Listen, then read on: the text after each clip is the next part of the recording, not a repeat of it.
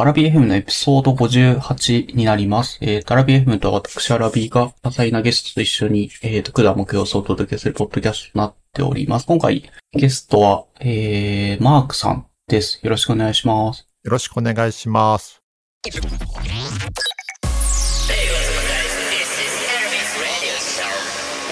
Invited from all over the world. Enjoy the journey.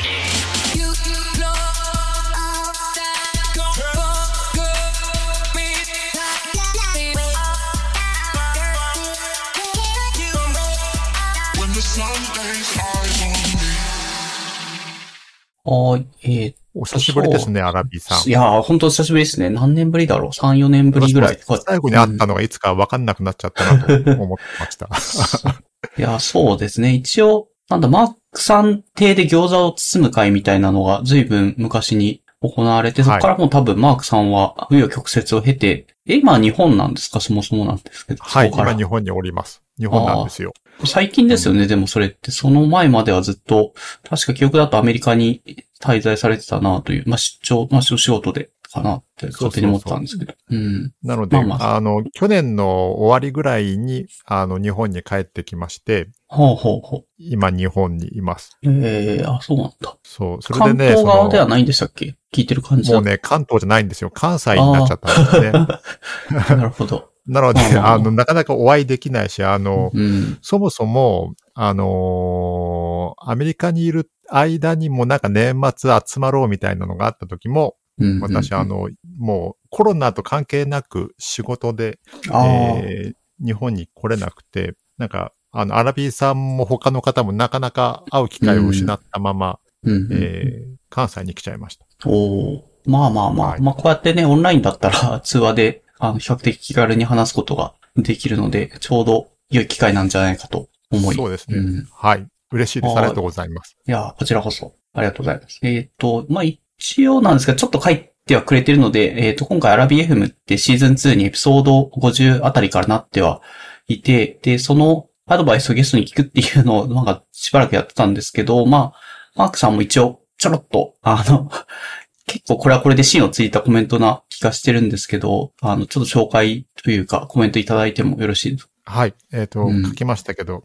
えー今のままあまり作り込まないで 長く続くといいなと思います。と書きました。作り込まないでっていうのがすごい、なんかマークさんらしいというか、まあ、お音を多分マークさん自身も、まあこれから話が出るとは思うんですが、音楽をやって編集とかも多分自身、ご自身でやられてたりとかするからかなとは思うんですけど、やっぱつ音って作り込むことがいくらでも、編集とかもいくらでも、あの、できちゃった。音楽挟んだりとかも、まあ、ポッドキャストはできたりはするんですけど、そこを言うほど、そういうのじゃないっていう感じですかね。マークさん的に。うん。あの、構成とか、あのーこの番組は、あのーうんうん。こういうものですって、こう、うん形をあんまり決めると、うん。その、その形に入らないやつを放送しにくくなるだあろうし、あ、そうなんですよね。と思って。それであの、うんお誘いいただいた後、あの、はいどうしようかなと思ってましたけど、その、うん。ゲストの方と管を巻く様子をお届けするって書いてあるから。合ってないようなもんそうじゃんと。思って。で、あの、管を巻く、だいたい私はあの、うん。あの、言語人間なんで、管を巻くっていう、その、うん。語源は何だっけとか調べたんですけど、管を巻くっていうのは、その、そもそもなんか、何でしたっけね、折り、繊維を折る、うん。あ、そうなんだ。酔っ払いが取り留めなく矛盾した話を、あの、うんしかも同じことをぐるぐる繰り返すって。あ、これ、これがテーマなんだと思って。そうなんですよ。えーうん。結構ね、有意義なことを話そうとかって思っちゃうと、あの、それ以前聞きましたよとか、なんか飲み屋の会話って言うほど生産的じゃないというか、あの、同じ話何度もこの人から聞いてるけど、でも楽しいからいいやみたいなのはあったりするんで、何かしら声出してお互い、あの、話してくれるだけでいいですよっていうような気持ちで、あの、まあ、好意的に私は捉えてはいるんですけど、一般的にはあんま良くない意味ですかね、果物。そう、だからね、そう、もうこの、この人酔っ払うといつもこの話みたいな、そういう感じですよね。うん。いやそうなんですよ。まあ、悪くはない。結構人によってはそれはそれでっていうので、まあ生産的じゃないなって思って気嫌いする人もいるかもしれないですけど、まあ飲みの会話に生産性を求めてもっていうところがあるので、うん、悪くはないかなと。はい。そういうわけで、その管を巻くっていう、あの、本来の意味を確認したんで、うん。お酒がいると思って、なるほどえ。ーさっき、さっきスーパーに行ってお酒を買ってきましたから、いつでも歌手できますよ。歌手し素ます。晴らしい。歌手しましょうか。はい。ありがとうございます。えーっと、ちょっとお待ちを。じゃあ、歌手音入れますね。段取りを気にせず、今歌手しようぜとか言ってすいません。はい、いえ、歌手しましょう歌手。してください。おはい、歌手します。はい。もういいですね。私も開けますよ。はい。あ、いいですね。入ってますね。はい、えー乾杯。はい、乾杯。私はエビスビールにしました。うん。いやー、いいっすね。初めて。なんかちゃんとこうやって管を巻くというコンセプト通りお酒を、意外とみんな、まあ言うほど飲まなかったりとかするんで、まあまあ、あの、飲まないで収録してくれる人の方が意外と多かったりはするんですけど。あ、そうですか。いや、飲んでくれた方が話しやすくていいかなって思うんですよね。うん。はい。はい。まあ、そんなので、まあ、今回ちゃんと歌手できた気がするので、えっと、まあ、ちょっと多分、なんだろう、マークさんのフォロワーさんとかから、まあ、この後多分、あの、直前に随分お便りがたくさん、あの、3件ぐらいごそごそっと来たので、まあ、そういう人は多分知ってるとは、ご存知だとは思うんですけども、多分マークさんがそこまでご存知でない人向けに、あの、マークさんってどんな人なのかっていうのをざっくり自己紹介いただいてもよろしいでしょうか？はい。えー皆さん、こんにちは。えーはいはいマークと申します。えー自己紹介ですね。えー埼玉県で生まれ育っております。ずっと、ずっと日本です。あの、海外とかあんまり経験ないで大人になってます。あ、そうえーと、それで、あとのその外国に行ってましたねって話に関係しますが、私は専攻が言語学と、あ、言語学なんだ。へえ、それは初めて聞いた気がする。で、このポッドキャストだと言語学会が、えっ、と、ちょうど直近で、あの、PJ さんっていう方の会があって、で、その会で言語学について、あの、あの、言語学フェスっていうのの一応学会というか、まあ、あの、言語学が好きな人がいろんな考察についてこうまとめて学会発表みたいなことをするっていう会について発表した内容を話してた会もあったりはしたんですけど、そうそう。あ、き結構。ちょっと聞きました。で、あ私すごく今日話しにくいなと思ってるんですが、私言語学専攻で、まあ日本語学も専攻で、あの、いわばダブルメジャーってですかね、あの、両方とうもん。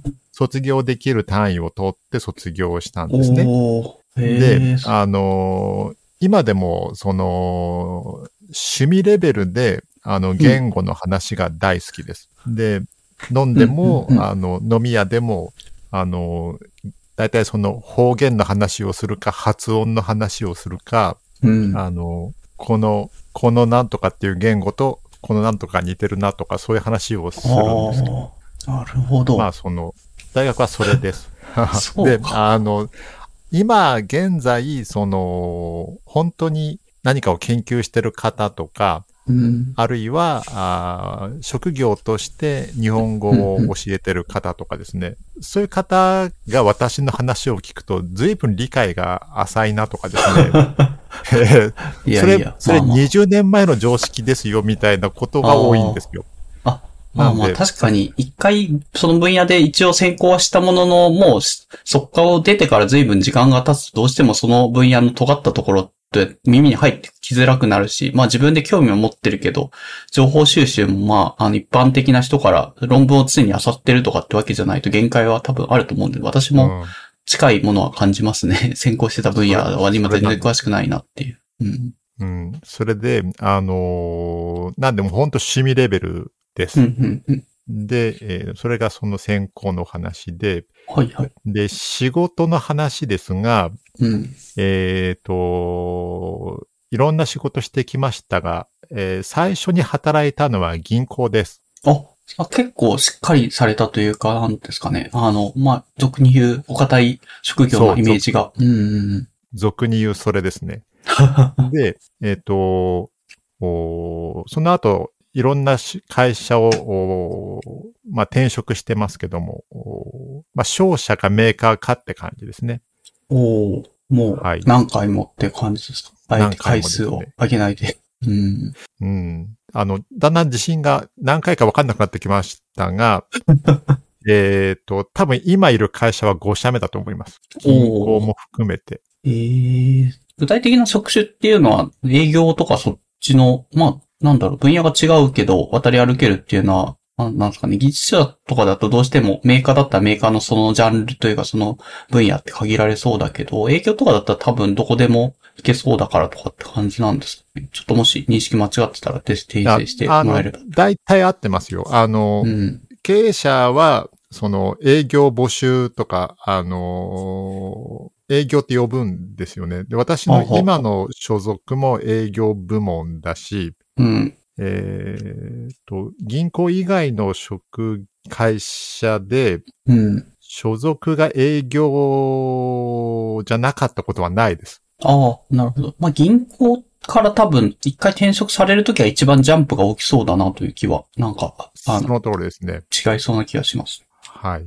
で、あのーただその中身は全然様々です。で、結果的にそうんの経営者は数字数字とか売上とか、うん。そういうことでしかその、うん。こう言わないんで、そうですね。あの、私も、あ、すいません、すいませんっていう、その、そういう営業部門のどこかにいたって感じですね。うん。はい。それが仕事ですね。はい。で、えっ、と、音楽好きです。自己紹介の一環として重要なのは、ねあのーで、結果的にいろんな楽器を弾くようになってまして、うん。えっ、と、主には4つですね。えーギター、ピアうノ、んうんコントラバスとビオラと4つになりましたが、要するに音楽好きなんで、うん。えーその、持ってるあるいは弾きたい楽器がだいたいこの4つに集約したという感じでしょうかね。設備としてどれも結構家に置くには、コントラバスも大きいし、ピアノもまあ、どれくらいちゃんとしたピアノかによるけど大きいしっていうのがあるんですけど、それはこの4種類弾きたいなっていう時弾ける環境を用意できてるって感じなんですかね。それはそれですごい。今、今ギリギリ持ってはいますね。ちょっとあの、その、今年から住んでる関西某所がものすごい、うんうんその、狭い部屋に住んでまして、おーあの、なるほど。ご近所の方の咳も聞こえるし、おーあの、すごい音を抜けて聞こえるんですよ。なので、とてもじゃないけど楽器弾ける状態じゃないんですけども、うん。とりあえず、この4つは、えっ、と、持ってます。持ってる。はい。弾ける状態じゃないと認識し、弾きたいときどうされるんですかね？でもどっか借りて、ま、も持っていけるもんだったら持っていって、コントラバスとかギターは多分持っていこうと思えば頑張ればいけるはず。ビオラもそうかな。今はもう全く打つてなしで、うん。えっ、と、それで実はこの、その、アラビーさんの FM と関係なしにオーディオの、その。設備をせ正しくセットアップして、うん。えーピアノ、電子ピアノと、それからあ、なるほど、なるほど。エレキギターは、その、生音は出ないじゃないですか。カサカサ。じゃないですねカ。タカタういうだけん。で、はいはい。えー要はその、インターネット上で配信するとか、相手には聞こえるようにっていうので、あの、今今年からトライ中です。おおじゃあ、ちゃんとした、なんだろうな、オーディオインターフェースとかしっかりしたのを、あれも多分ピンキリあるとは思うんですけど、揃えて、あの、やってるって感じなのか。ええ結果的にギリギリ揃、揃いましたね。実は、あの、一個も買ってないんですよ。あの、え？元から持ってたってことですか？もともと持ってたもので、あの、そのように使ってなかったものを組み合わせたら、なんとかなったんです。うん。そう、そういうもんなんですね。配信目的じゃないけど、オーディオインターフェース、パソコンとつなぐためなイメージがあるけど、なんか録音したいからみたいな話ですかね。その、その通りですね。あのもともとその、一人で多重録音はしたかったんですよ。うーん。それは配信じゃななるほどなるほくて、あのそういうことか。ベース、ギター、歌とか、うん。ベース、ピアノ、歌、コーラスとかいうのを、うん。あのまあ、一人でやってたんですね。うーんなんで？ちなみにコントラバスとベースって、なんか根っこが同じみたいなのは聞くんですけど、えっ、と、マークさんは、ベースっていうかコントラバスなんですかね？ベースをそうですね。やってると。私はコントラバスをやってて、あの、コントラバスのことをベースって呼んじゃってるんですけあど、、そういうことか。いやー、そうですね。うんだからあれですあの、今日実はアラビさんのお話聞きたいなと思ってたんですけど、アラビさんベース今やってらっしゃいますよね。ああ、いや、そうですね。一応1年間とか、あの、そういう、はい、あ月1ぐらいの本当ペースではあるんですけど、まあちゃんと、あの、プロの人に、あの、レッスンを受けながらコツコツ、しかもただ音楽やったことがなかったんで、本当に楽譜の読み方みたいな、本当一から、あの、大人になってからやってるので、まあ進歩はめちゃめちゃ遅いけどやってはいる、みたいな、それぐらいな、はい、あの、社会人になってからの手習いみたいなのをやってます。あそうなんですね。あの、私、コントラバスのことをベースって呼んじゃってて、あの、エレキベースは持ってもいないし、うんうんうん。あの、多分、あの、弾ける状態じゃないです。あの、ロックバンドで弾いたことはありますけど。要はあの、ギタリストが、うん、あの、ベース弾く人いないから、この曲はベース弾いてねとかなるんですけど、うんうん。バンド組むと、そういう感じで、えーまあベースを弾いたことがあるぐらいですね。まあ土台としては、私もその、一応エレキのベースのレッスンではあるんですけども、その先生自体は教えるときはやっぱりコントラバスではこういう風なものでって、なんかコントラバスを下地に説明するんですよ。で考えると、なんかエレキベースは最近出てきた楽器だけど、やっぱり歴史があるのはコントラバスの方で、あの、土台となってるのはそっちのところが分かっている前提で、まあやるべきというか、本来は、あのベース、エレキベースも理解するべきみたいな、なんか姿勢を感じるので、まあコントラバスの方を多分しっかり抑えられてるってことは多分基礎がしっかりできてるから別に弾いてって言われてももしかしたらいける側面は多いんじゃないのかなって思ったりしながら聞いてますけど、どう、どうなんですかねあそうですね。ううんん。そうかも。で、結局、その、私の場合には、その、オーケストラでクラシックを弾くのに、コントラバスを弾くんですけども、うん日常的には、はあはああのーただその、多重録音したいときって、うん。要はその、いい感じの、その、アンサン、ああの、ロクラシックじゃないアンサンブルを作ってみたいんですね。ロックとかポップスとかジャズとかの。はいで、それをするのに、その、ミキサーがあった方が良いと、うん。あの、言うんで、ミキサーを買って持ってたんですよ。ああ、なるほど。で、それもね、買ってそんな頻繁には使ってなくて、たまにあの、すごくスイッチが入った時に、その、半日ぐらいかけて凝った、その。トラックというか伴奏を作るんだけど、それ以外はほったらかしみたいのが手元にあったんですね。うーん。それで、これをインオーディオインターフェースとして使ったことはなくて。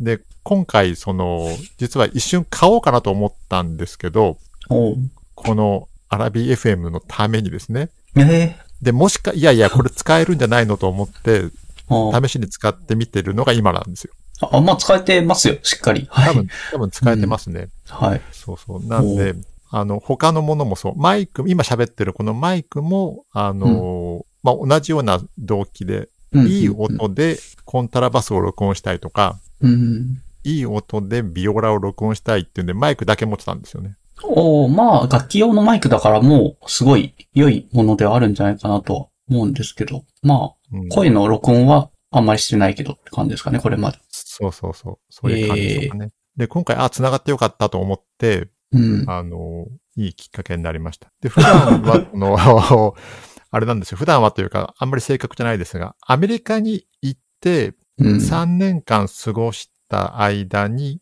うん、うん。オーケストラに所属してなかったんですね。ああ、そうなんです。うん。なのでね、そうですね、その、長い、長いというか、その、二十数年、その音楽をやってますけど、うん。完全にそのオーケストラも合唱も所属せずに、あの、過ごしたのは結構、あの、珍しいです。あ、なのでえー、アメリカだとそういうコミュニティみたいなのがちょっとあんまりあなかったりとか、まあ、あっても行きづらかったりみたいな何かあったってことなんですね。3年間。あの、探して行こうと思っあの、まあ、演奏会の情報を見つけて、えーうんあれですよ。あの、まず客として行ってみて、良さそうなら入団しようとか、うん。そういうふうにやるんですけど、なんかね、アメリカはうまいことはまらなかったんですね。あ、聞きに行ったけども、ちょっとここじゃないな感があって、みたいな話ですか？そうです、そうです。うん、で、うんそう、だからね、あのー、3年で帰ってきたのは、その、その、海外生活としては短くて、その、あんまりアメリカに詳しくなったわけでもないし、あの、アメリカ慣れしたわけでもないんですけども、うん。あのーまあ、その、あんまりアメリカに詳しくならなかったのと引き換えに、日本に帰ってきたんだから、オーケストラに入れるじゃんと思ったんですよ。ああ、確かに。それでありますよね。そう。でね、あの、今それが、あの、ショックなことに、オーケストラ、私の周りにないんですよね。うん。あ、そうなんですか。住んで、住まれてる、なんか立地というか場所的な理由でみたいなことですか？そうです。ああ、都会だったらありそうだですけどね、なんというか。うん。要するに、すごく都会じゃないところに引っ越しちゃったんですね。あそういうことか。そう。それでね、あのー結局、その、田舎で、今はもう都会に住む必要はないっていう価値観が少し私の中で芽生えてて。うん。うんうんそ、の、昔だったらね、その、ある程度便利じゃないと、あの、いろいろ困るうん。買い物もそうだし、食事もそうだし、えうんうん。ー、と思ってたんですが、あのーもう近年、その、そのコロナのこともあって、家から出ないでも、うん。その生きていけるように急に世の中がなって、はい。はい。その、ね、食べ物は Uber Eats もあれば、うん出前館もありますよと。そうですね。うん。で、買い物は Amazon も楽天もあるし、うんうんうん。ネットスーパーもあるあ、もう、いっし、ぱいありますね。はい。うん。でね、多分、皆さん私のツイートを見て、わけがわからないと思うんですけど、その、平和堂っていうのが私の今住んでるところのスーパーマーケットの名前なんです。うんうん。平和堂って聞いたことあります？アラビーさん。一応、なんか薬局とかのイメージがあるかな、平和堂って。平和堂ってね、あの、まあ、あの、関西某所の、まあ、ローカルのスーパーなんですけど、はいはい。一応、大阪住んでたことはあるので、名前ぐらいは多分見かけたこともあるんじゃないかな。関西、あ関西ですよね。うん。うん。でね、私あの、ツイッター的には京都在住のキャラクターにしようと思って、ほうほあの、住んでるところ京都とか、なんとなく京都っぽい雰囲気でやろうと思ったんですけど、もう、うんあの、いや、京都だったらオーケストラもいっぱいあるし、う。うんうん。そ、の、何でもあるでしょってなるんだけど、実際はそうではなくてですね、えー実はその、ウーバーイーツも来ないし、出前館も来ないんですよ。その単。対象エリア外なんですね。まあ、であの。うん。アマゾンで、あの、物を注文すれば受け取れますけど、うん。あの、ヤマト運輸とか、その、佐川急便とか、ああいう大手、うん、大手宅配業者の人も、はいい、や、そっちは普段行きませんよってところなんですね。で、ああ、なるほど。そんなに場所に、それあえて狙ってそこにしたってことなんですか？それかまあもう会社の何かによってそこら辺じゃないとダメっていうなんか縛りがあったからって感じだった。うん、まあ今の仕事の都合でやむをあ、得ず都合で。ああ、なるほど。でも、田舎でも大丈夫、大丈夫と思ったらもうだ、ん大丈夫じゃなくて、あれ、今の話って田舎でも住めるようになったんですよって話の振りかと思ったけど、全然なんか結論が逆なんですけど。そう、そう思ったけど甘かったって話なんですよ、これ。あ、なるほどね。そうそう。だからね、アメリカも実は不便で、うん。あの、車なしでは何もできないし。まあまあ、アメリカなんで、そこは、うん、なイメージはあります。私、その生活が嫌だったんですね、アメリカの生活が。あ、そうですね。うん。あの、日本に帰って少なくとも、あの、今より悪くなることはないだろうみたいな気持ちだったんですが、うん。あアメリカにいる時に思っていたことがですね、はいはい。えー、見事にアメリカよりも悪くなりまして、日本の方がアメリカよりもアクセス悪いんですね、住んでる日本の今の。そうそう。でね、この話の、あの、脱線気味ですが、要はオーケストラなんかあるわけないんですよ。そう、そうですね。それはなさそうですね。人がいないと多分だし、会場もね、やっぱり、あの、そういう場所にしかないから、さすがに田舎には、うん、厳しいです。そう。それで、あのー楽器ばっかりの狭い部屋にいるんですけど、うん。そう、あのー前、アラビーさんにうちに遊びに来ていた時も狭いはいはい楽器いっぱいあったと思うんですけど、あのーうんうんうんありましたね。あそこはね、あの、楽器か、おあの、楽器で音を出してもいいですよっていう物件だったんですよ。そうなんですね。うん。ええまあ、立地的には都会の方で、まあまあ、あの、まあ、私も結構馴染みのあるような場所だったんで行きやすいなと思って遊びに行かせていただいたんですけども、まあ、あそあのスペースででも楽器弾いてよかったんですね。ええうん、よかった。お隣さんとか音大生だし、多分下はピアノの先生だったし、みんな好きなように音を出してよかったですね。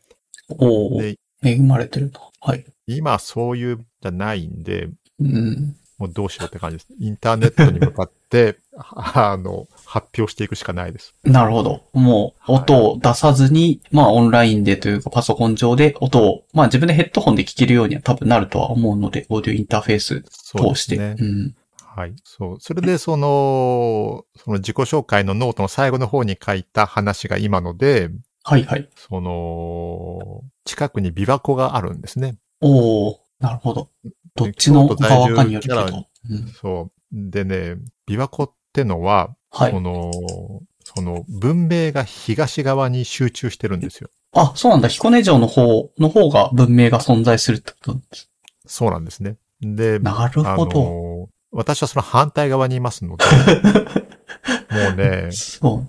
本当に何もないです。これをだから逆手にとって、はいはい。あの、楽しくやってやろうとは思ってるんですけど、おー。えー、そう。それでその、うん。えっ、と、要は、こっち側、西側の人が楽しむには、その、うんうんうん、魚を釣るかキャンプをするかなんですよね。おー、非常にアウトドアな趣味が。そう。そう。でね、私、ものすごいインドアなんですよ。なんでね、あのうん。これから自分との戦いですよ。これからどれだけ自 自分が変われるかですよね。あああ、そうか。アウトドアな趣味を持ってば良さそうだけど、まあ今な人に急にアウトドアになれって言ってもなっていう感じだけど、うん私は大阪住んでた時に琵琶湖一周しようと思って朝から、あの琵琶湖左で、まあ本当に西側にぐるっと回って、確か彦根城のところで120キロぐらい走って結構夜になっちゃったからって言って諦めて電車乗って帰ってきたっていう思い出があるんですけど、うん、だからそういう意味だと西側はちゃんと走りましたよ。一回ぐるっと。うんあ、そうなんですね。はいあの、あれ、琵琶市って言うんですね。琵琶湖一周することを。ああ、そう、そうですね。琵琶市。琵琶うん市。で、チャレンジ失敗しました。失敗しましたか？琵琶市ね、私も多分いつかするだろうなと思ってうん。調べてるんですけど、あれは一泊必要ですね。そうなんですよ。距離が意外とあって、ちょっと朝寝坊した瞬間も、琵琶湖一周するのは時間的に厳しいなという感じだった印象がありますね。どれしかも 160? かな？なんか120キロぐらいだとなんだかんだ4分の3ぐらいしか回れなかった記憶があります。あそこらあ、そうなんですね。あ辺。の、はい。そうそう。あれね、作った人偉いなと思いますけど、琵琶湖の、うんあの、琵琶市するための道路って完璧にみ、あの、青い線で、あうんの、案内がで書いてあるんですよね。この青い線から外れなければ琵琶湖一周できますと。できる。うん。そうそうそう。で、私ももう家出た瞬間青い線なんで、うんあのーあれですよ。私は普通にその買い物とかしたくて自転車乗るんですけど、その、琵琶市の方に追い抜かれたりしながら移動してます。あんなとこはしてんだ。まあ、ビアイチの人はちょいちょいいるんで、人がいないわけではないんですけど。うんうん。なかなかガチの方々ですよね。あの、装備とか、うんあの、そうあとですね。スピードが速い、ある本当にやってる人。はい。まあ、いい自転車なんで多分、スピード出やすいと思うんですよね。うん、そういうわけで、今私がいるのは琵琶湖の湖畔ですというお話でした。まあ、京都から遠くはないけども、まあ、すぐ行けるかっていうとそうでもないかもなっていう。まあ、うん行けんのかな？でも駅近かったらすぐ行けんのか。琵琶湖との西、湖西線？湖西線だっけ？そう。電車で言うと湖西線ですね。はあ、はで、あ、そう。懐かしいな。うん、湖仕西事で湖西線と、あの、東に、なんかどっかの駅で分岐して、なんだろうな、乗り換え間違えると、本当は彦根の方に仕事で、あの、お客さん先で行きたかったんだけど、間違えて湖西線に乗っちゃって上司に遅刻しますってめちゃめちゃ慌てた記憶が。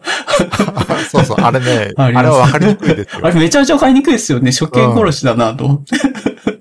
そう。あのー新快速っていうのがうん。大阪から向かってくるんですよね、滋賀の方にね、はいはいはい。で、おなんだっけ、そう。あれがね、あのーすごく分かりにくいです。で、あのーうん。ど、西回りも東回りも新快速って呼んでるからいけないんですよ、多分ね。おーそうなんだよな。なんか、琵琶湖東に行くつもりで気づいたら湖西線に、の方に分岐してて、あれ西に行ってるみたいな状態になって。そうでしょそうなんですよね。慌て、ちょった。まあ、結構慌てた記憶が ありますね。まあまあ、上司はもう全然落ち着いてたから、あまあ焦らず来てって言われて。もう一旦戻って行った覚えはあります。そうか。アラビさんそうだ、大阪にいらっしゃったんですね。その、その仕事の時は。あ、そうですね。前職大阪に2年間住んでた時があって、その時お客さん先とかに行く仕事だったんで、まあ、ピアコ。で、まあ、滋賀は何回か客先行って、まあ、メーカーとかいろいろあるんで行ったことはあるなという記憶はありますああ、そうなんですね。はい。まあ、ただ東が多くて、確かに西に行ったのってその、あの、乗り間違えて気づいて焦って西に行っちゃったっていうエピソードぐらいでしか西に行った記憶はないから、なるほどなと思って。そうでしょ。みんな用事ないんですよ、西側にはね。なんですよ 懐かしいな。うん。はい。まあ、そんなところで、まあ、良いんじゃないですか。結構深めな。どうなんだろう。まあ、これから多分深掘りしていくと、トークテーマで深掘りしていくとは思うので、あの、一応自己紹介はそれぐらいでよろしいですはい。はい。ありがとうございます。で、えっ、と、じゃあ、そうだな。多分、あの、トークテーマとお便りが意外とリンクしてる気がするので、えっ、と、お便りを読んで、まあ、トークテーマを、多分それに関連するトークテーマってやっていくので、良いかなと思いまあ、す。いいですね。はい。それで行きまはいしょう。。じゃあ、最初上からですけど、ラジオネーム、ボージェイさんからのお便りで、えっ、と、お便りです。えーツイート面白いし、興味深いなと思って拝見してました。ビール10杯いけるネタ、いろいろありそうなので語ってほしいです。かっこ特に言語学関係と書いてありますね。で、楽しみにしておりますっていうお便りでした。うん。っていうのと、もうぴったり関係したトークテーマがマークさんが最初に用意してるのと近いかな。言語っていう トークテーマ。そうですね。はい。はい。この方は多分、あの、ガチな方ですよね。あ、えっと、ぼ、えっと、ピ、多分 PJ さんだと思うんですけど、PJ、PJ さんは、えっと、言語学とではなく、アカデミックの言語学を専攻してるわけではなくて、お仕事で、まあ、興味が、興味があるのが言語学、興味があるけども、お仕事は自然言語処理とかそういう、もうちょっと、あの、機械学習とか、まあ、最近翻訳、機械翻訳みたいな、そっちの、よりの、を、えっ、と、研究は仕事でされてて、まあ、言語学が趣味で、あと日本語の先生とかをされてるっていうところで、はい、下地はすごいある方だと思います。ああ、そうなんですね。はい。はい。そう、ビール、そう、ビール10杯いけるって私もどれをどうツイートしたかもう忘れちゃいましたけど、なん、ビア10、なんだっけ、10ビア OK っていうタグを作ったんですよね。うーん。あれ、検索して出るのかな？あのね、ちょっと今、今検索してヘビア出てくるか OK。えっとね、ホーム、検索、タグ、数字の10に、ビー、ビア、OK、10ビア OK で、出るかな？あ、あー。例えば、あの、うん。比較的最近の、あの、こっちへ引っ越してきてからの一つの天ビア OK のタグつけたやつは、はい。あれですね、京都の駅名で、えーっと、漢字4文字でカラス、丸四角三角の丸、なんとか音中の音、それから池、沼池、海の池、カラス、丸、音、池っていう、えー駅名があっうたんですね。へえ、面白いですね。これ、この駅、アラビさんご存知ですか？いや、存じてないです。知らないあ、です。そうですか。これ多分、聞く、聞いてる方で、京都の方は何を言ってんだって思うかもしれませんけど、うん私この漢字4文字を見て、あのーカラス丸音池っていう駅だと思ったんですよ。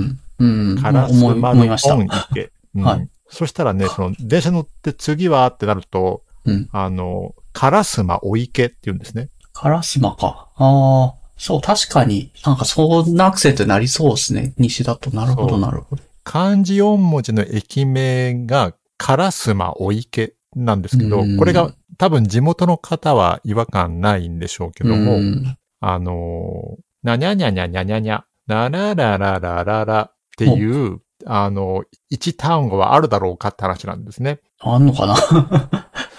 でね探せばどうだろう。うん。でね、その、日本語の大原則で、まあこれももう私の知識が古い可能性がありますけど、一塊の、えー語彙は、えっ、と、日本語は肯定アクセントなので、高い低いアクセントなので、うんえー一度下がったらもう上がらないっていうルールがあるんですよ。あ、そうなんですね。ええはい。で、カラスマおいけってのは、おいけで下から上に上がってるので、うんうん合ってますね。うん。こんなあるんだと思って驚いたっていうのがこの話なんですね。ああ、まあ、でも西な感じはすごいカラスマ多い毛になりそうですもんね。そう。一塊で言うんだったら、カラスマ多い池なんですけども。うん。で、だカラスマっていう場所と、場所だか名前だかと、お池っていう場所だか名前が、その、完全にくっついてない状態で、ちょっと離れて並んでると、カラスマお池になるんですけど、そう、それがね、驚いたっていうツイートをしたどなたかから、その、あの、浜崎あゆみと一緒ですよねって、リおープライをもらったんですけど、なるほど。こ。れ完璧な指摘で、浜崎あゆみってのは自然なんですけど、あ、自然だ。うん。なぜかというと、あの、名字と名前だからなんですよそうそう、分かれてるからいいんですよ、別に。それで。そうそうそう。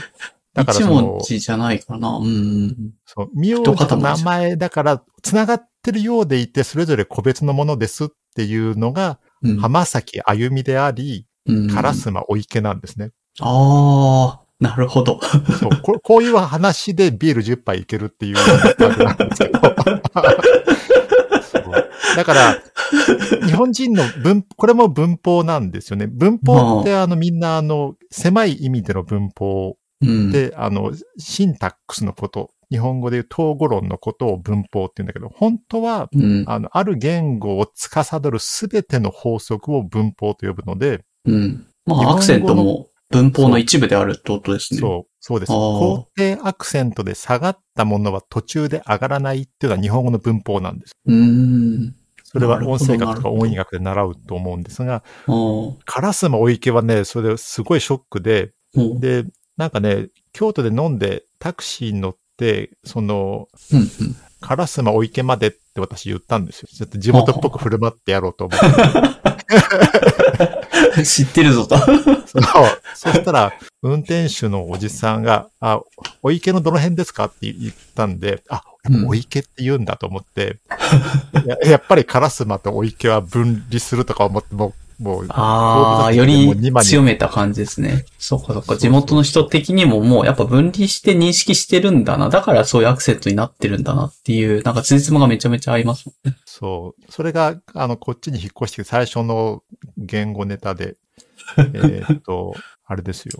その、京都地下鉄乗ってるだけでも、その、関西の公共交通は、その、アナウンスは標準語と言いましょうか。うん。日本語学的に言うと東京弁を使おうとするんですけど、うん。京都地下鉄のアナウンスもそれにのっとって標準語でアナウンスしてるんだけど、でもそのアナウンスの中にお乗り換えってのがあるんですね。ああ、ありますね。お乗り換え。はい。お乗り換え。で、お乗り換えは標準語じゃないんですよ。あ、そうなんですね。東京弁はお乗り換えなんですよあ、おね。乗り換えか。まあ、そりゃそうか。うんお乗り換えではないか。ああ。そう。それがその、その定型の車内アナウンスでお乗り換えっていうのが出てきて、ああ私はまたそこでガッツポーズをするわけですよ。俺は今京都にいると思って。あそう。あの、私の、そう、天秤はお便りに書いてあるそのタグはそういうやつ。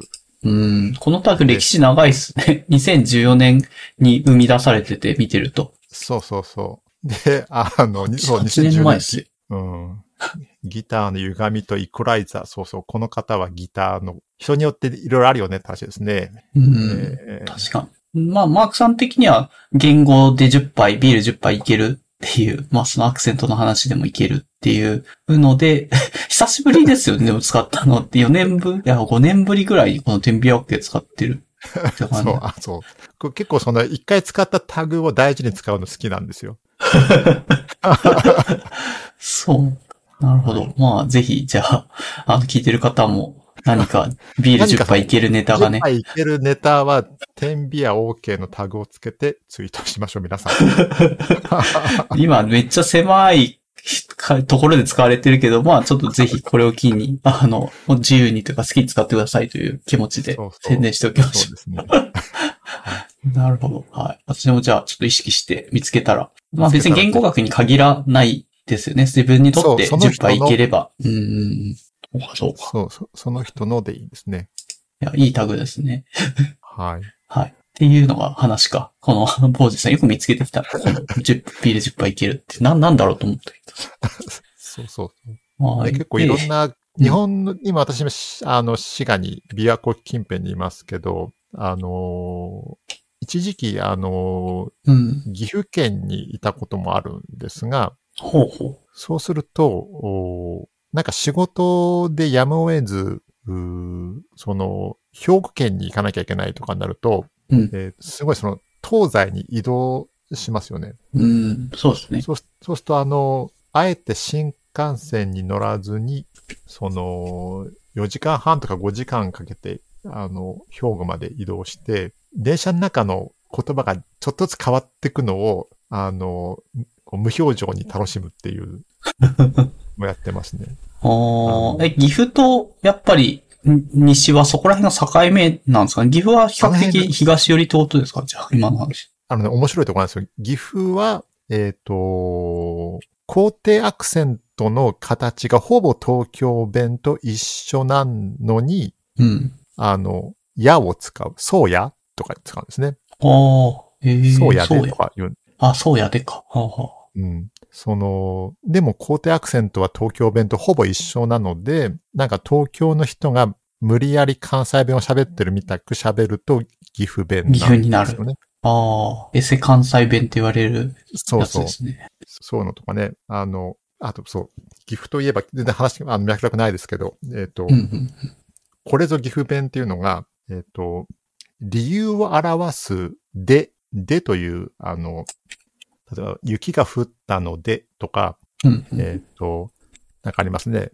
えー何々したのでってやって、うんはい。か彼はまだ若いのでとかの表うんす、その、でを、お形容詞に直付けできるんです、岐阜弁は。形容詞に美しいで、みたいな。直付け。だから、雪が降ったのでとか、雪が降っているのでは、うん。えっ、と、それは雪やででいいのか。雪やで簡単だけど、うんうん。雪が降るでってもいい。それ降るは今度形容詞は動詞だけど、要は用言か。うん雪が降るのでを雪が、雪が降るでって言えるし、うんうんうん。あの人は若いからだったら、若いで、あ、へえ、そうなんだ。うんで、意味は、なんとかなのでって、その理由を表す意味で、あの人は若いで、そうそうそと、まあ肌が綺麗とかそういう感う。じ。そうそうそう。うん。そうそれ若いでって言えちゃうのが岐阜なんですよね。へえ、そうなんだ。そう。で、ああ、岐阜弁出ましたねって、あの、冗談で岐阜の同僚に言うと、あの、うんうん。どれが岐阜弁だかわかりませんって言われちゃうんですけど、すごいユニークなんですよね。ああ。でそうか。はい。で、滋賀に来たら、やっぱりその、あの、高いでとか寒いでとか聞かないんで、うん。ど、どうやったらその言語が、あの、育ったんだろうとか思いますね。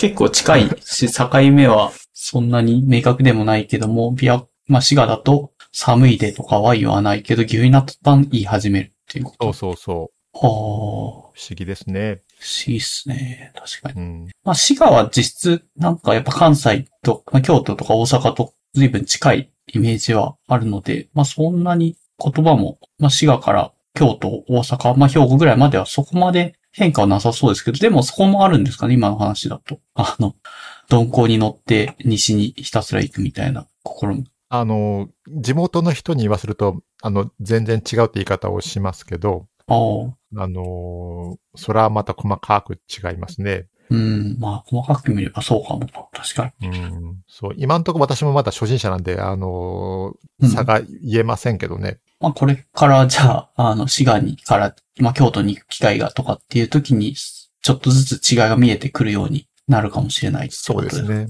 ははいなるほど。で、ちなみにその言語の話なんですけど、これ多分日本語の方言の話だけじゃないですよね。まあそこのアクセントの違いとかもちろん多分興味はあるとは思うんですけども、なんか日本語と他の、まあ英語とか中国語、ドイツ語みたいな、マークさんは多分過去仕事とかでお住まわれていたところの言葉とのなんか差分というか違いみたいなもの、興味がある。うん、そうですね。かなりありますね。あのー自分のその経験の順番でいくと、あのーまあ、日本生まれ、日本育ちですから、その、ひたすら英語の授業があって、うん。あのー英語は喋れるようになりたかった。だから私にとっての第二言語は英語なんですけども、うん、うん、うん。お第三言語が台湾で話されている中国語なんですね。で、だ第2が英語。で、第3が台湾の中国語。まあ、台湾の中国語と、あの、北京の多分中国の中国語は結構違うらしいっていうのはなんか聞いたことある気がする。そう。ま、まあ、主に発音ですけど、一応違う、かなり違うので、まあ、台湾の中国語って言い方をするんですけども、うん。あの、それが私にとって英語の次の、あの、言語で、その、随分どっぷりとその仕事で、あの、ハマっていたんで、結構喋ってたんですよ、中国語を。そこで。えー仕事でハマっていたっていうのは仕、事についていて、まあ使う機会が多かったくて、でも自分としても好意的に使っていたっていうのはハマっていたという表現でいいんです。うん、どうでしょうね。まず、英語が通じない場面で生き延びるために喋ったっていうあの、なるほど。が、まあじゃあ、本当にやっぱり仕事で必要だから話さざるを得なくて話していたっていうようなことですかね。そういうそうですね。あうんのータクシーの運転手とか、その、喋らないどころか、その、紙に英語でホテルの住所書いてあっても、よ読まないし、読めないし、うんうん。その、タクシーで目的地に行くためには中国語を喋るしかないみたくなるんですよね。そうですね。結構通じないですよね。タクシーの運運転手の人にはなんか、やっぱ英語全然通じなかったイメージはあるな中国と。うん。なるほど。そう。それで、あのーまあ、自分にとっての大、英語の次の言語が中国語で、やっぱりその驚きがいろいろあったんですよね。あのー子供の頃から若い時って、世の中には日本語があって英語があると思っちゃってて、うん。その、英語の授業で学んだことを理解して、あるいは使えるようになれば、いろんな言語がそうなのかと思っちゃ、う思いがちなんですけども、えっ、と、うんうんうん中国語を使うようになると、そもそも、あの、ルールが英語と全然違うんで、うん。そう、それが驚きでしたね。で、うんその、それってなんか SVO とかそういうのはなんか同じっぽいなとかっていうのは聞くけども、そういうざっくりしたところだけじゃなくって、まあちゃんと見ていくと、まあ違う言語だから全然違うよねっていう、いうような印象を受語けたっていう。順、そう、そもそも語順が SVO かどうかかなり怪しい。あ、怪しいんだ、中国語。え。うん。あと、あれですよ、その、時制がない、過去形とかないですからね。あ、そうなんですね。過去形ない、過去完了形とかない、現在形、進行形もないみたいえっ、とね、その辺になってくると、あの、正確に言うのは難しいですが、動詞の形はまず変わらないです。な。うん。だから。日本語も英語も、うん。行くは行ったという形に変わるし、はい。英語の go という動詞は went とかに変わるので、形が変わることで、あ、それは過去に起きたことだとうん。わかるんですが、中国語はその過去形がないので、うーん。もうすでに起きたことを言う方法が、その時制じゃないんですよね。えー、どうやって言うんですかね。なのでね、あの、それ多分中国語の授業の初級で習うんですけど、ほうほう。例えば、私は昨日学校に行ったっていう文章を中国語で言うときには、あの、昨日っていうだけなんですよ。あ、なるほど。まあ、昨日が入ってれば、まあ、わかるっちゃわかるとか。そう確かに、確かに。で、この説明を聞くと、いやいや、そんなこ、そんなわけにいかないでしょってみんな思うわけですよ。あの、すべての文章に、その過去のことだとわかる情報は盛り込めないはずで、う。ほうほうあの、なんて言うんでしょう。絶対に過去形はあるはずだってみんな思うんだけど、ないんですね。だから、あの、その、その代わりに、時制がない代わりに、えっと、なんだっけ、あれは。対。日本語で言う対。英語で言うアスペクトっていうのがすごい充実してて、うん。どんな様子かが、を表現する、その、うんうんうん。記号というか文字を動詞の後につけたり、前につけたりするのかな？あ、前かなるほど。完了の量みたいな文字とかを入れると、過去形になるみたいな。で。そう、まずみんながそれを知ってて、完了の量を使うんですよ。で、完了の量は、あの、過去を表してないんですね。うん。で、でも、そもそも完了っていう、た日本語の完了は、あれは中国語のワンラなんですけど。あの、終わったって意味なんですけど。あの、ラは過去を表すのではなくて、えー終わったこ、あの、その、なんだろう、いくつかあるんだな。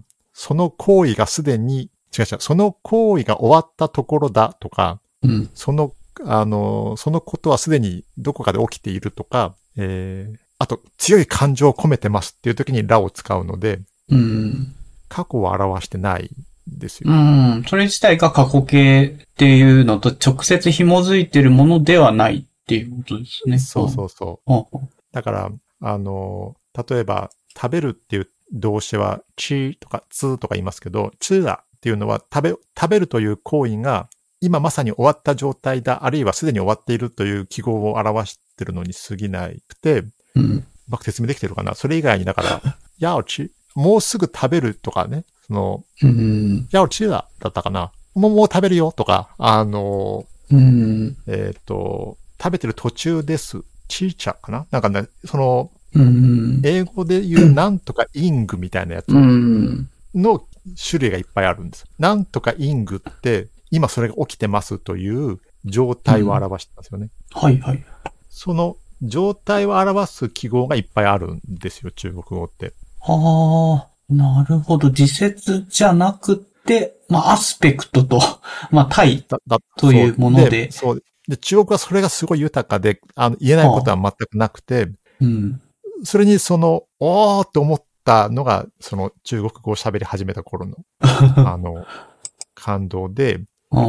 で、これを、で世の中にはその時勢がなくても通じる言語があるっていうと、みんなそ、いやいや、それはないよって言うんだけど、その次に私がいつも言うのが、ドイツ語には現在進行形はないですよって言うんですね。うん。あ、ドイツ語に現在進行形ないですね。えー、。ないいんですよ。で、ドイツ語には時勢があるけど、そのアスペクトを表す記号は乏しいんです。おうなので、あの、英語に現在進行形があると、ドイツ語にもなんかあるんじゃないのって思うんだけど、うん。ないんですね。おー時制はドイツ語はあるけども、まあ、過去形とか過去完了とかはあるけども、現在進行形って時制の、まあ、英語とかであるものはドイツ語にはないってことなんですかね、今そうそうそう。ないんですよ。だから、それ不便じゃないのって思うんですよね。うん。確かでに。、英語だと、あの、あなたの仕事は何ですかって聞くときは What do you do? なんですよ。What do you do? うんで、あなたは今何をしてい何をしてますか？っますかていうときはうん What are you doing? なんですね。そうですね。その、それないと困るじゃんと思うんですよ。確かでドイツ語には現在完了、えっ、と、現在進行形がないので、に。うん。あなたが今何をしていますかという質問は Was machst du なんですね。うん、うん、うん。だ What do you do って聞いてるんですよ。英語的に言うと。あ、なるほど。じゃあ、what do you do に対応するドイツ語は存在すると。じゃあ、そこはどうやってアスペクトみたいなのが入ってくるんですかね？今の流れのどそう。ドイツ語は職業は何ですかは別の言い方をするんですね。ほうほなんだっけ？それが今言えないのが悔しいですけど、なんだっけ？なんかあるんですよ。フォンベルフーフとかですよ。ええバスチンツィなんだっけ？なんとかなんとかフォンブルフベルフ？忘れちゃった。なんかそうあるんですよ。だから、うんうんその記号がない、あるいはそのファンクションがない言語は、あの、それでも困らずにやっていけますって気づくのが、その、うん中国語を気づいたのが、きっかけが中国語で、で、ドイツに引っ越してドイツ語に囲まれて本当にダメだった時に、その、現在進行形なしでみんなが快適に暮らしてる姿を見て、やっぱりなと思うんですよね。その、あある機能がなくても、その言語では困らないっていう話が好きですね。だからね。はい。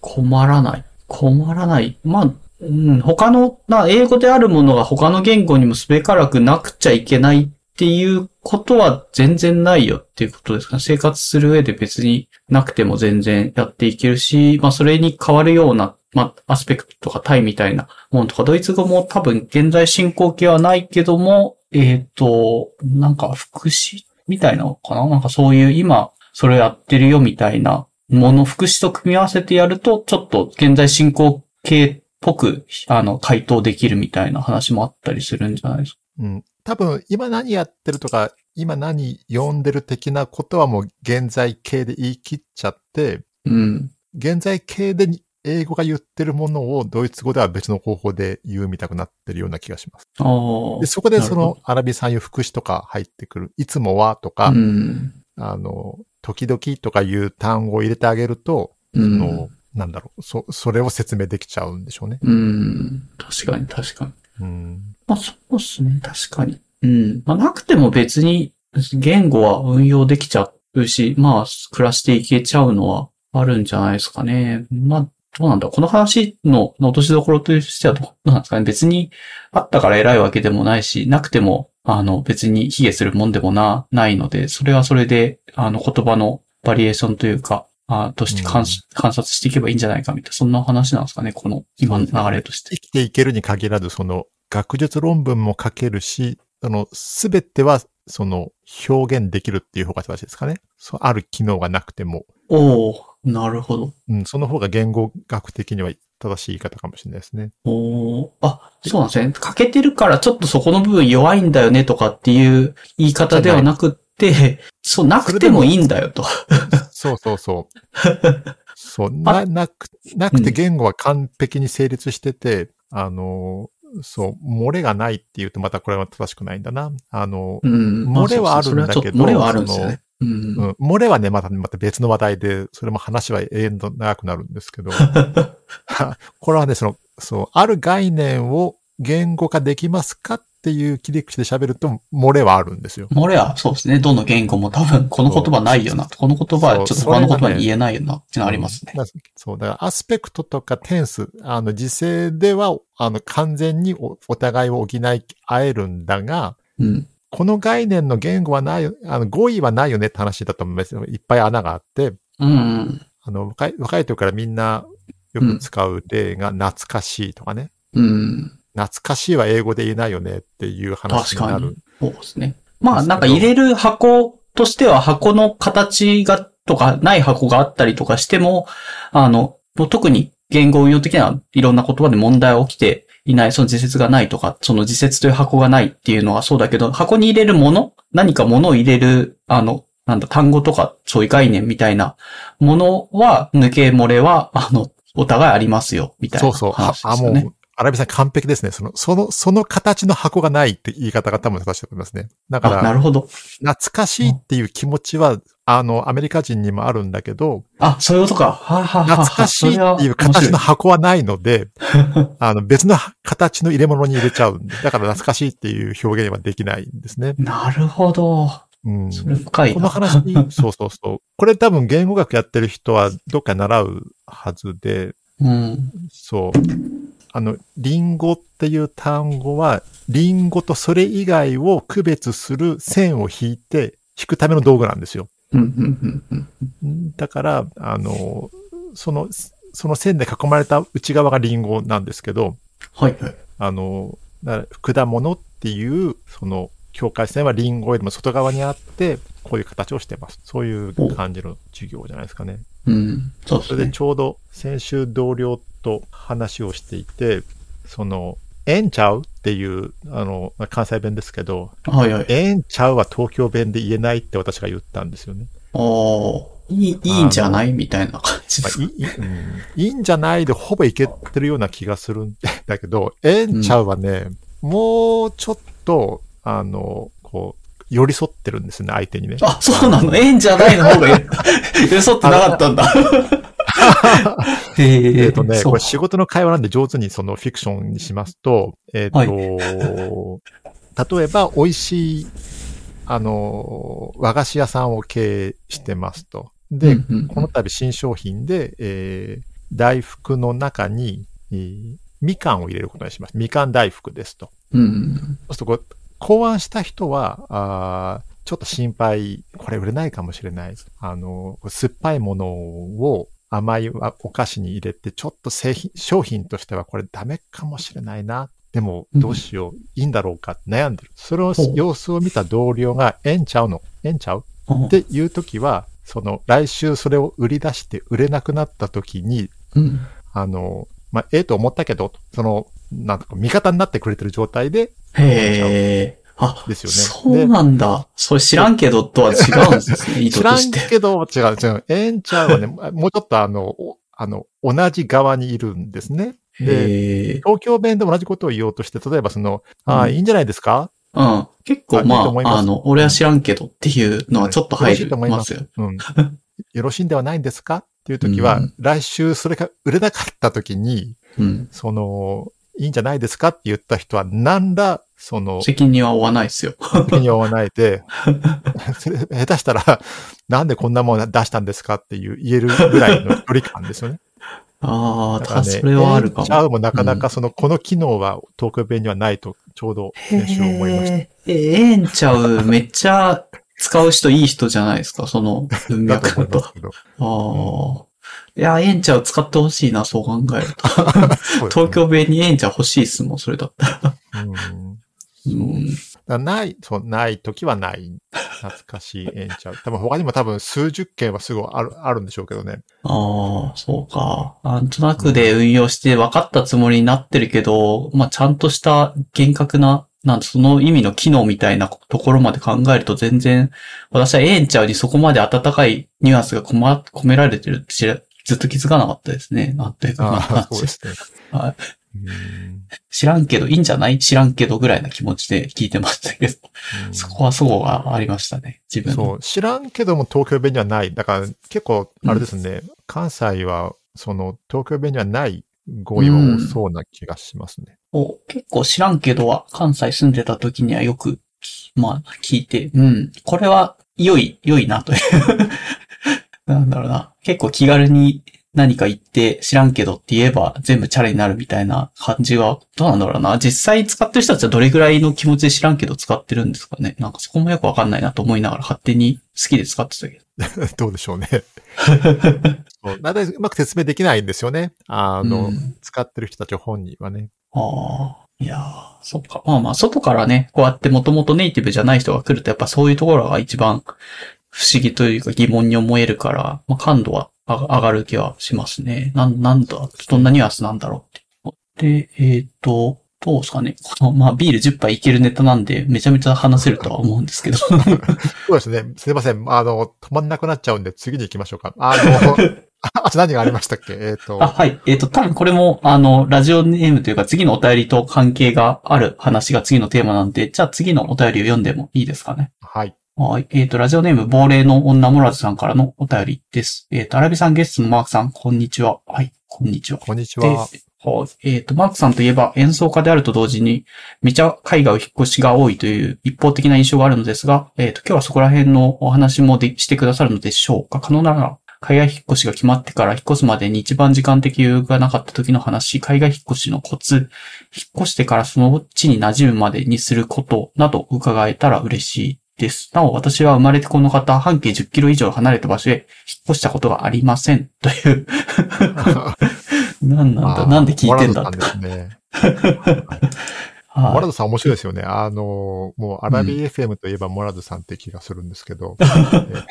いや、まあそう言っていただけると、まあね、モラツさんの回、第1回から始まったんで、うん。そうですよね。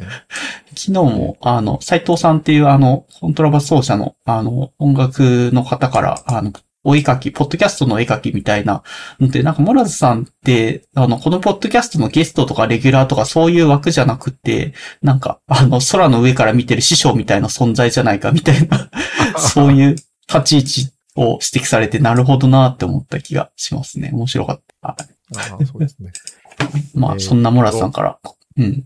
海外引っ越し。はい。っていうので、多分えー、海外、次テーマが海外駐在出張って書いてあるので、まあ、交えて話せそうがしますね。そうですね。えっ、と。まあ、時間的余裕の話と、まあ、コツみたいなのと、まあ、馴染む。引っ越して多分最初は、まあ、違和感がすごいあるとは思うんですけど、馴染ませるために何をするのかって。その3点をうん。えっ、と、はい。はい。駐在歴が多くてですね。えっ、と、去年まだアメリカにいまして、えーうんその前、その日本数年を挟んでドイツうんうんうん、で、台湾は実はす駐在じゃないんですが、ものすごい頻度と長期滞在で、えー出張してたんですね。うーん。で、それはえー何年ぐらいのスパンで台湾に頻繁出張、頻繁出張されてたんですか？そういうことやってたのは6年間あで、、まあ長いっすね。6年か。でね、あのーまあ、毎月必ず行くって感じで、うん一回行ったら短くて1週間、長いと2週間から3週間目みたいななるほど。仕事だったんですね。ほなんで、えっ、と、そう、だから、まあ、台湾は引っ越しはしてませんが、何しろその、う。うん。不便な限られた荷物を持って行って仕事をするとか、うんうん。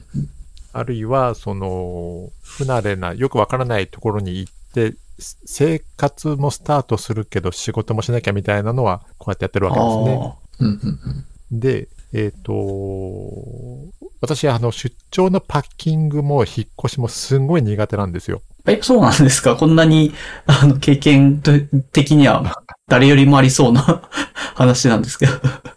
なので、苦手。あの、人によってはこれが OK な人もいるんでしょうけど、私、あの、持ち物の管理とかできないタイプの病でして、あの、あの、あれなんですよ、その、持ち物を準備して、その、自分はよく忘れ物するからって言って、何度も何度も絶対忘れないようにって、前の晩パニックになって、カバンのここに入れる、いや、ここに入れると分かんなくなるから、こっちに入れるって何回も入れ場所を変えて、で、出かけて、その、仕事先であれがないってなるんだけど、で、家帰ると普通に玄関に置いてあるか、その、うん。絶対忘れないようにと思って、最後に絶対見るだろう玄関に置いてあるか、あるいは、うんその、ああ、今日はあれがなくてし、もうもう辛かったと思って家帰ってきて、カバン開けるとカバンに入ってたりするんですよ。あのありますね、そういうの。わかります。この病の人は、あの、それが日常でわかると思うんですけど、そうそう。自分のなんか認識としてないって思い込んじゃうことってあるんですよね。なんか、そうすると本当に見えないというか。でその現場に行った時とか。その病なんで、もうに、常にそれなんですね。だからもう、出パッキングがすごい憂鬱で、うん。パッキングの時にツイート多めになるのは そのためなんですけど。で引っ越しも結局その大型版出張みたいなもんじゃないですか。引っ越しまあそうですね。言っちゃえば。確かうに。ん。なので全然ここでそのこんなコツがありますとか言えるものがなく、えーでも、実際経験されてて、まあ、憂鬱になりながらもやってはいるんで、あの、まあ、いろいろ病は持ってはいるけども、とりあえずはできてる、実は実績があるので、なんか自分なりのやり方はあるんじゃないですか。それが多分コツって呼べるもんだと思うんです。そうですね。その去年アメリカから日本に帰ってきた時は、えっ、と、結局その今、明日になったら物を運び出しますよ、引っ越し屋さんが来ますよっていう、その1日前に、うんうんあのーものすごいたくさん物を捨てました。で、幸い、あのーアメリカのアパートってすごい簡単で、うんそのゴミの仕分けとかほぼないんですよ。あ、そうなんですね。もう、あの、燃えても燃えなくても全部入れときゃ、置いときゃ捨ててくれる。なんかルールあんのかもしれないけど、みんな守ってないので、あの、何でもありなんですね。で、その、ゴミ捨てる場所だけでもかなりの広さがあって。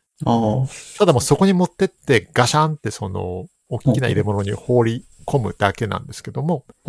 それ今こんな話を聞いてる方が、あ、そんな雑なんだっていう、そのマックス雑なんですよ。それでガシャンって放り込むものがベッド1個とかですよ。あの、マジ？で ベッドって袋に入、入、入れ、入らないじゃん。え、生のベッドをガシャってこと？とか余裕で入るようなでかい、あその、もの、でかいとこに入れるんですよ。ああ、そうか、スペースはめちゃめちゃ広いですね、じゃあ、それ。はい。だ机1個とかベッド1個とかが、あの、普通にこう、捨てられてるんですね。その、ええ日本だったら粗大ゴミのスそうですね。お金を、ステッカー貼って、お金を払って、なんか、曜日を指定されたところに、指定場所に置いて回収してもらうみたいな手順です。そう、そう。それがね、ものすごい雑、あの、お大きくて雑だったんで、私のその直前のやつはもう、あの、直前に追い詰められて、でかいものを捨てて、うん。えー、あとはあれです。一応その頼んだサービスはその、段ボールに物を入れるのを会社のサービスでやってくれるっていう、そういう風な形で引っ越し屋さんに頼みましたんで、なるほど。だからね、胸を張って言えることがないんです。ただ言えることは、あ、でも、なんかそういうサービスを使えばできるので、まあ、こんだけ苦手だけども、実、そういうのにちゃんと知っておけば全然できますよっていう、なんですかね。結構ハードルみんな安心するんじゃないですかね、そういう話を聞くと。そうね。そう。それで、うんいざ日本に来て、その、今回非常に遅くなったんですが、あのほ、4ヶ月待ったんですよね。あの、受け取るまで。コロナで。うん。うん。で、受け取ってみたらね、やっぱりいらないものが多いんですよ。だから、パッキングして送ったはいいけど、これいらなかった、捨てときゃよかったなっていうのが意外と多かった。そうですね。だから、これは未来の自分のために言いますけど、あの、鍋、キッチンで使ってた鍋とかフライパンとか、うん。えっ、と、洗濯物を干す、なんだあれば、うん。角棒みたいなやつハンガーとかそういうの。ああ、ハンガーか。うん。そういうのは捨ててこいと。あのそうですね。いらないですね。そんな高いもんでもないから。言いたい。でね あの、なんで未来の自分にっていうかというと、私また次に駐在する予定なんですよ。海外に。あ、もう予定決まってるんですね。しばらく何年かは日本っていうわけでもなくて、もう行くと。場所はアメリカなんですか？それ。いや、あの、おそらくドイツになると思われる。あ、ドイツなんだ。おー、なるほど。で、そう、まあ、そういう、あの、ことができる人間として今の会社に入りましたんで、多分そうなるんですけど、うん。あの、未来の自分に言いたいのは、そういうの全部捨ててこい。あるいは今捨てとけってことで。そうですね。引っ越しするときの多分コツは常に物があると引っ越しめちゃめちゃめんどくさいので、捨てられるもんはもう全部後で買えばいいやっていうようなものはどんどん捨てて物を減らしちゃえば結構身軽に何も持たずに引っ越すのが楽なんじゃないのかなって思いますね。受け取るのもまあめんどくさいし、送るのもめんどくさいし。だから今私が、あの、未来に向けてやろうとしてるのは、なんちゃってミニマリストになろうと。あのあの迷ったら捨てるっていうか、その、うん。好きあらば捨てるっていうのを今やってて、ほうほう。あの、それが、それをし、それをやるしかないです。靴とか鍋とか、なんでこれ持ってきたっていうの多いんですよ。あの、本当に。でね、本も、うん。本、本ってすんごい重いんですよね。あ、わかります。本はね、もう無理なんですよ。引っ越しに対してめちゃめちゃ相性が悪くて。なんか紙の本が好きな人って世の中にもう大大量にいて本棚とか眺めてニヤニヤする人いっぱいいると思うんですけど、引っ越し考えた時に全然理にかなってないんですよ、本って。そう。でね、私それなんです。私本大好きなんです。で、あの、物事を学ぶのに、うんパソコンの画面じゃ学べないんですね。あ今でもそう思ってるし、実際学べないんですよ。あ、はいはい。で、でも学びたいことは山ほどあるんで、どうしても本が、うん本を読みたいんです。はいはい。で、あのーどっかのトークテーマにどっかに書いた気がするけど、あのーあれかな、今でも最後の方のやつですかね。仕事は紙派なんですが、うん。その、ずっと今まで拒否してきた、そのデジタル、デジ、うんなんだっけ？今日本の電子書あ籍のですかね。うん本を電子化して日本。のキーワードは多分デジタルトランスフあ、ォー DX。メーションっはいはい。でしたっけ、はい。今流行ってますね。DX というそワードで、デジタルトランスフォーメーションって企業が、まあ何かしら電子化したりとか、そういう IT の何かを使って物の管理を楽にしようっていう活動が、あの、流行ってますね。はい。うん。で、私そういうの嫌いなんですけど、特にあの、その流行り言葉になってる段階でもううさんくさいと思っちゃうんですよ。うーん。まあまあ DX って。まあ、で、私ね、そうです紙大好きうんで、今でも仕事は紙でやりたいんですが、でもさすがにまたこの本運ぶのって思うんですよね。引っ越しで。うん。そう、何回目だお前はってなるんですよ。あの、で正直言って一回も読んでない本の方が多い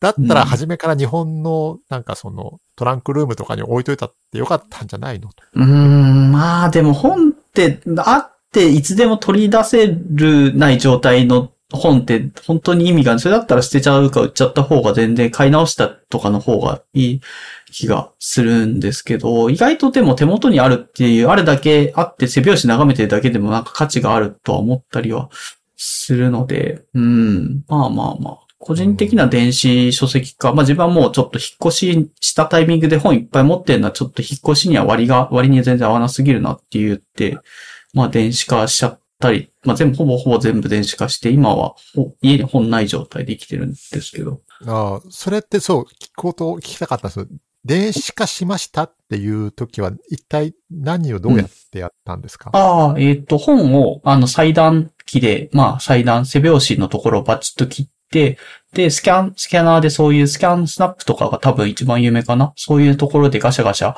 スキャンして PDF 化してデータだけは持っとくけど、紙の、もうあの、切ったやつの、あの、本は捨てちゃうみたいな感じにすると、どんどん本が減っていくって状態になるかという感じです。ああ、スキャン、切ってスキャンしていくんですね。そうですね。そうなのか。あのーずっとね、そのデジタル化に抵抗してきた私ですが。次にドイツに引っ越す前には、うん。これもこれも紙やめたって言えるようになりたいなと思ってるんですね。ちょっとずつで、実用的なものとかは結構やめていいんじゃないのかなって思うんですよね。何か、やっぱり書き込んだりとかそういう手触り感も共に学習したりする、思い入れを入れて本当にか紙の本持ってきたいっていう本は絶対あるっていうのは全然いいとは思うんですけど、ただ、あの、その情報だけ中身さえ読めればいいやっていう実用的な本とかは全然電子書籍に置き換えちゃっていいのかなって個人的には思う思ってます。ああ、なるほどね。それね、あの、私と長い付き合いの人が見たら、すごいびっくりされると思うんです。え、マークさん紙やめたんすかって思言われる。もうすごい紙紙紙紙ってずっと私言ってきたんで、ああ、なるほど。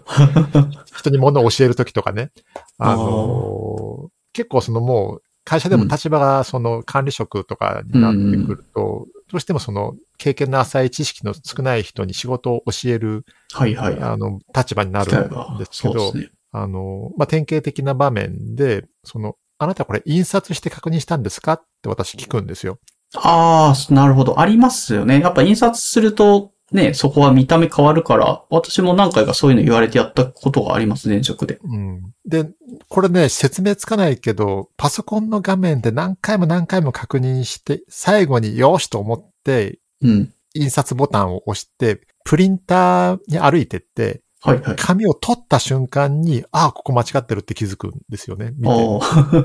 これなん今か、ありますね多分うん心理学なんか、認知論かなんかで説明つくと思うんですけど、うん。紙だったらすぐに見つかるミスがなぜかパソコンの画面では見つからないとか。うん。で、特に仕事柄、その、私、海外営業という部署にいがちですけど、貿易実務を自分でやって人に教えたりずーっとしてきたんですね。うんうんうん。そうするとチェックする項目がどうしても、なんて言うんでしょう、その、はい。仕事の流れにお沿って紙がこう生まれてくる感じ見積書類もり書作。りが。うん見。積もり書がここにあります。はいその、それ、それを見たお客さんが注文書を出してきました。その注文書にのっとって、えー製品を手配する手配依頼書を書きました。うんうん、で、できました。納品書が来ました。うん、で、こう、紙芝居みたく、こう、紙がこう、上に、こう、乗っかっていく感じ。で、それをチェックしなきゃいけないわけなんですが、はいはい。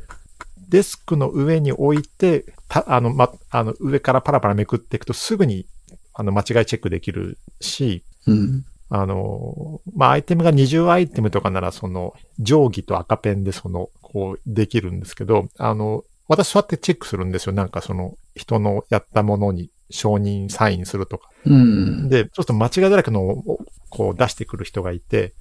で、あの、あなたのミスを全部チェックするのが私の仕事じゃないんですよ。あなたがチェックし終わったものを私が承認するんですからねってお説教するわけですね。なるほど。で、10年前ぐらいまでは私の勝ちだったんですけど、ほあとこっちの方が圧倒的に早く正確にチェックできてるから。う。うん。でも、最近さすがに周りを見てると、一切物事を印刷しないで私と同じぐらいちゃんと仕事をする人がこう現れるわけですよ。あ実績が出てきた。そうそうそう。あ、これはもう 型、もう、もう、その、争えないなと思うんです、最近。はいはい。で、その、じゃあ、その、本を電子化するのもそうだし、仕事も、おい印刷してペンでチェックして、その、うん、自分のチェックマークのついた紙こそが、うんあの、仕事の記録にもなるんですけど、それをじゃあ紙じゃなくして、できるのっていうのを、うん。ちょっとやろうと思ったんですね。もう引っ越しのあ、まあ、慣れたと思うんで、全然トライするのは、あ良いんじゃないのかなと思うんですよ。最初私も紙から電子書籍にとか、その電子化したものに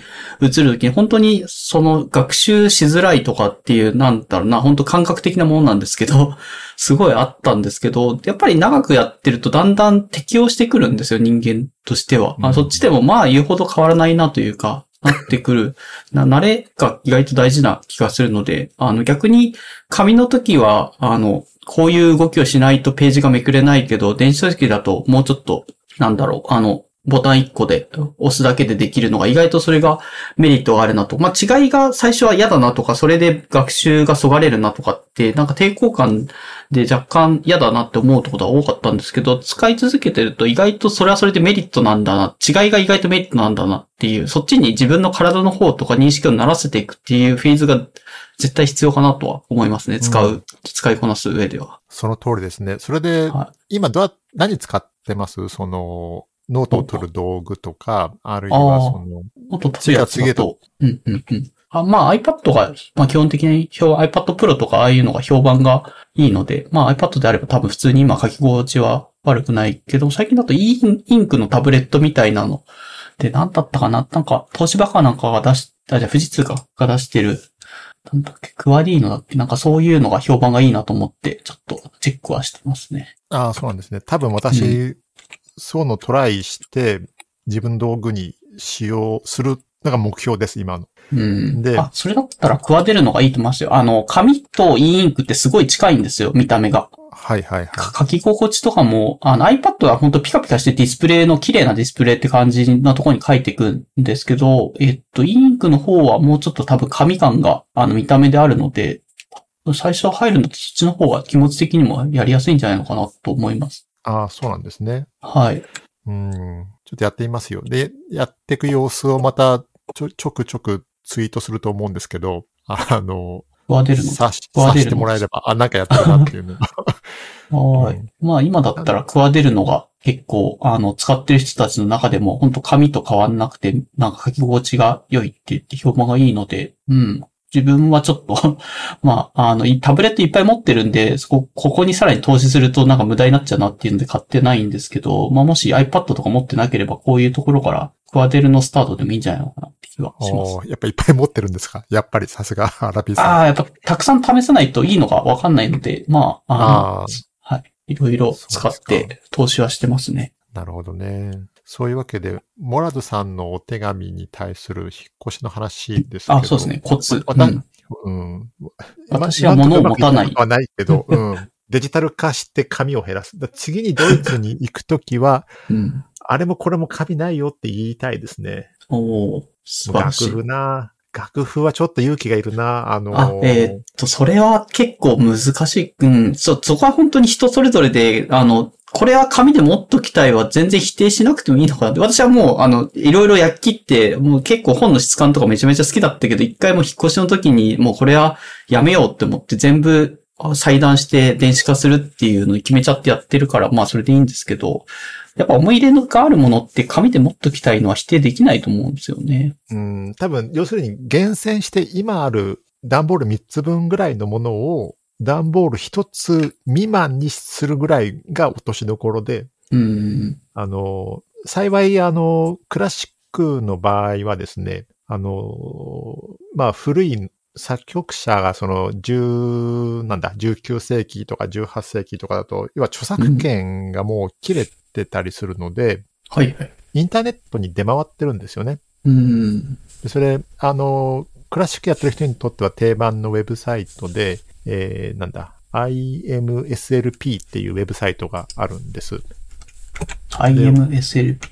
あ、った。はいで、ここに行けば、まあ、大抵のメジャーなよくあるクラシックの楽譜は、えーダウンロードできるので、私それを手元に持っておこうって初めから思ってないんですよ。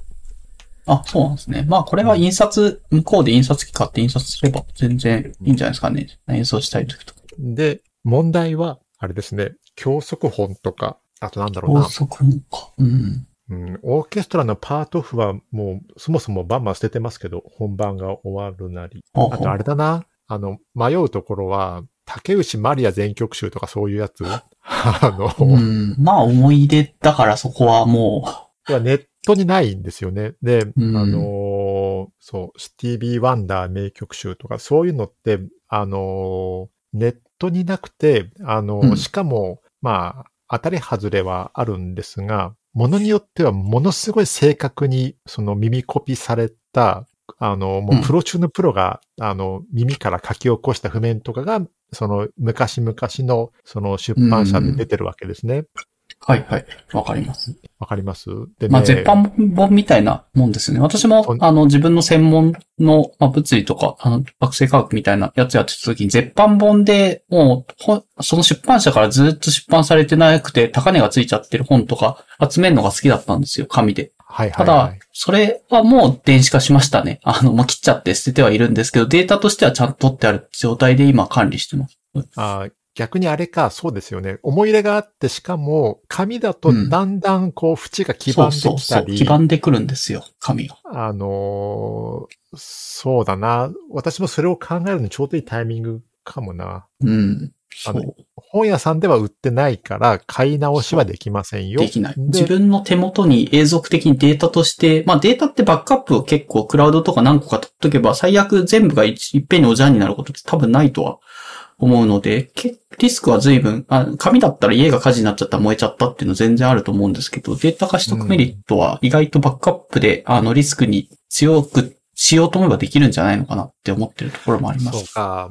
これは、アラビーさんに背中を押してもらいましたね。多分、あの、い一年後ぐらいの引っ越しに向けて多分私やってきます。で、あれですか、うんその、両面印刷されてる紙をスキャンすると裏写りとかしますよね。ああ、それはものによるけども、えっ、と、めちゃめちゃ薄くなければ多分大丈夫だとは思います。普通の、あの、まあ、紙、しっかりした紙だったら、裏写りしないでちゃんと両面印刷できますよ。あそれ、スキャンするときって、その、複合機の、なんだ、あの、紙置くとこにドサッとセットして一気にやるわけですよね。あ、そうですね。はい。両印刷面ぐらいスキ。ャンで、うん。両面スキャンでピ、でっかい PDF1 個みたいな感じ？あ、そうですね。はい、その通りです。ああ、やるか。まあ、ちょっと思い入れっていうところにも入っちゃうんで、その紙の質感とか自分の書き込みみたいなのを含めて、まあ書き込みもデータ化はされるんですけど、まあ、あの、まあそこは全然人によるんで、やっぱり黄ばみとか自分の手垢みたいなのを含めてその本を愛してるって人に対して、それをデータ化しろっていうのはちょっと乱暴すぎるんで、それは言えないですけど。ああ、うん。まあ、ぜひ思い入れはかなり大事にした方がいいとは思うので、あの、うん。全部、もう私は結構そこの含めて、まあ自分にとりあえずもうそれでいいって、ある程度いろんなものを焼き切った上で、そういう管理の仕方にしちゃってて、まあ便利だなって、まあ、なってはいるんですけども、全員が全員には全然お勧めできないし、ある程度、その人によって紙に対して思い入れって人それぞれあるので、これだけは取っておきたい。たさっきの楽譜のこの竹内まりやのこの全画数だけは絶版だから取ってきたい。紙が、まあ基盤だとしても持っておきたいっていう気持ちがあるんであれば、そのまま持っていく方が、まあいいんじゃないのかなっていう気もするので。うんあれですねうん幸いたくさんあるんで、その、痛みの少ないところからやってみればいいんで、やってみてどうあ、思うそうかですよね。そうそう。うん。失敗も意外とあるんですよ。印刷して間違って紙が、あの、なんかロールに巻き込まれてくしゃくしゃになっちゃったりとか、ちょっと、あの、端っこ切れちゃったりっていうのは、なんかミスは自炊するとあったりするので、まあまあまあ、あと、外注するっていうのもあるんですよね。あの、そういうサービスが一応日本にはああって。外注できるのか。はい。もうお金かなもう大人だし、あの、うん。お金で解決するものはお金でっていう気もちょっとありますね。気持ちもありますね。ブックスキャンっていうサイトがあって、そこは月50冊とか、あの、ページ数が決まってて、あの、なんか1万円のサブスクみたいなやつで本を段ボールでポンポン送っていけば勝手に、あの、電子化してくれるんで、1年あったら相当な数の本が電子化できるとは思うし、ミスは、まあ、極力というか自分でやるよりは絶対ミスは少ないですね、こっちの。ああ、た、そうか。いいこと聞きましたよ。あ、本当ですか？やって。だってもう嫌ですもん。あの、引っ越しの、あの、この間そのアメリカから荷物受け取って、はもう本当にうんざりしました。段ボールの多さと、あとその本が入ってる段ボールの重さと、そうなんですよ。うん、自分も段ボール6箱分ぐらい本を引っ越しの時送ったりとかして、もうこんなことはしたくないなっていうので、まあ、うん、あのなりますよね。うん、そう、電子化していくのをライフワークとして、多分もう5年とか、まあ10年とは言わないけど、それぐらいの単位で電子化し続けて、今はもうすごい快適なというか、本が家にないとか、本棚置かなくていいって、こんだけスペースも活用できて、広々、あのね、住めるんで楽でいいなと思って。ああ、そうしよう。はい。あ、ああれだ。今ちょっとその、モラズさんのお手紙よく読んだら、もうもう一個ありましたね。引っ越してからその地に馴染むためにすること。はい。これはですね、おえっ、と、一個あるんですけど、お、えー公共交通に乗る。これですね。え、ドイツだったら、えっ、と、と、なんですかね、トラムとか。路面電車とか、ウーウーバああ、路面。電車か。うんう。うんんでね、あのー地下鉄とか路面電車は比較的まだ乗りやすい。あのうん。あの、あれ、なんだっけ。えっ、と、路線図じゃなくて、切符買うところにその、うんうん。出ますよね。あの、日本語でなんていうの？あれ、路線図？まあ、えーと路線図でいいんじゃないですかね。うん。はいはいはい。えっ、と、そう。で、あれ、私あんまり携帯使わないんですよ、そういう時も。あのーうん一生懸命目で見て、あの、路線図を見て、こっちの方向にこういう名前の駅があるとか、はいはい。あの、赤い線で書いてあるのはホニャララライン、青青い線はなんとかラインって、なるべくその、うん見るたんびに覚えて、少しずつ覚えて乗るんですね。はいで、どそれっぽい駅で降りて、その駅の周りをちょっと探検して帰ってくるっていうのをやる。これが、あの、うん引っ越した先で馴染むコツで、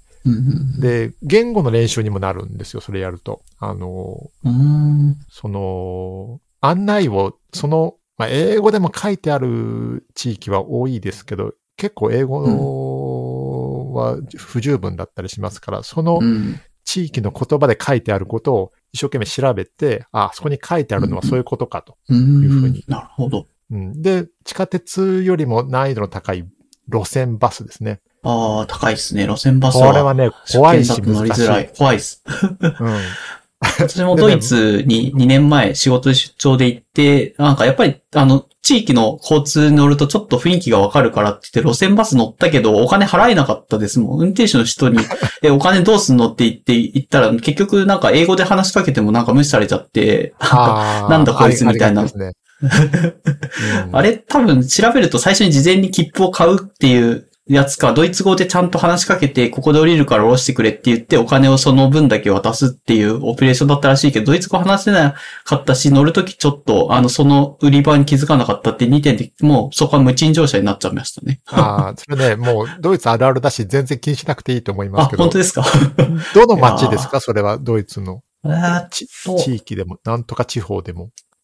どうだったっけな？まあ、北の方の、えー北の方の多分ケ、ケルンとかと近い町だと思うけど。ああ、そうですか。あのー基本的にその、ドイツのバスも路面電車も乗っちゃってから買う方法は限定されてて、あの、うんちゃんとあるんですよ、自動販売機。あの、あそうなんですね路面電車にはある。でもバスにはなくて、うん、うん、うんあの、運転手に言って買うことはできるんですけど、うん。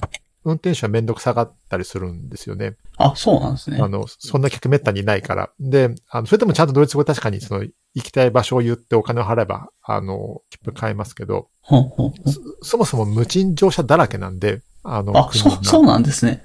ちょっと旅行者として犯罪を犯すのはよろしくないというか、避けたかったので、やっちゃったなと思ったんですけど、うんか気にしなくていいですよ。わあの、私も散々ややりましたし、あの、あの、えげつないですよ、捕まった時はね。あの、パスポーあ、ト持っそう。て、うん。その、身分が証明できるものを持った状態で切符持ってませんだと、あの、それなりの、まあ、きつめの罰金。で、えー、たまたま今日持ってくるの忘れたけど、自分の家に帰ると、あの、実は定期券持ってますと。ほとんどの場合そうなんですけど、その場合はもう本当に、あの、5ユーロとかでよかったのかなあの、済むんであすけどあ、、軽いんですね。うん、そうか。あの、パスポートも ID も持ってなくて、切符も持ってなくて捕まりましたと。うん。ほうほう。これあの、覆面でこう見回ってる人がいるんですけど、あ、そうなんです。わざとあの市民の服装で、そうとはわからない人が座ってたりするんですよ。へえ。で、突然振り返って、切符って言われるんです。あの、いや、怖いですね。でまあ。これね、うん。ID 持ってない、パスポート持ってないで、無賃乗車といきなり警察に連れてかれます。ひえ。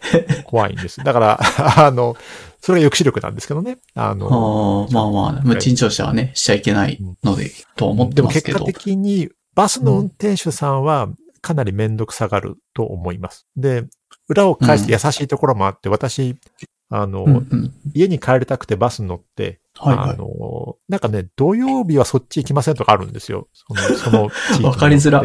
で、いや、それ、ここで終点なの？これだと家帰るの遠いんだけどって、あこの悲しみにくれたら、ーうんその運転手さんが家の前まで行ってくれました。あの、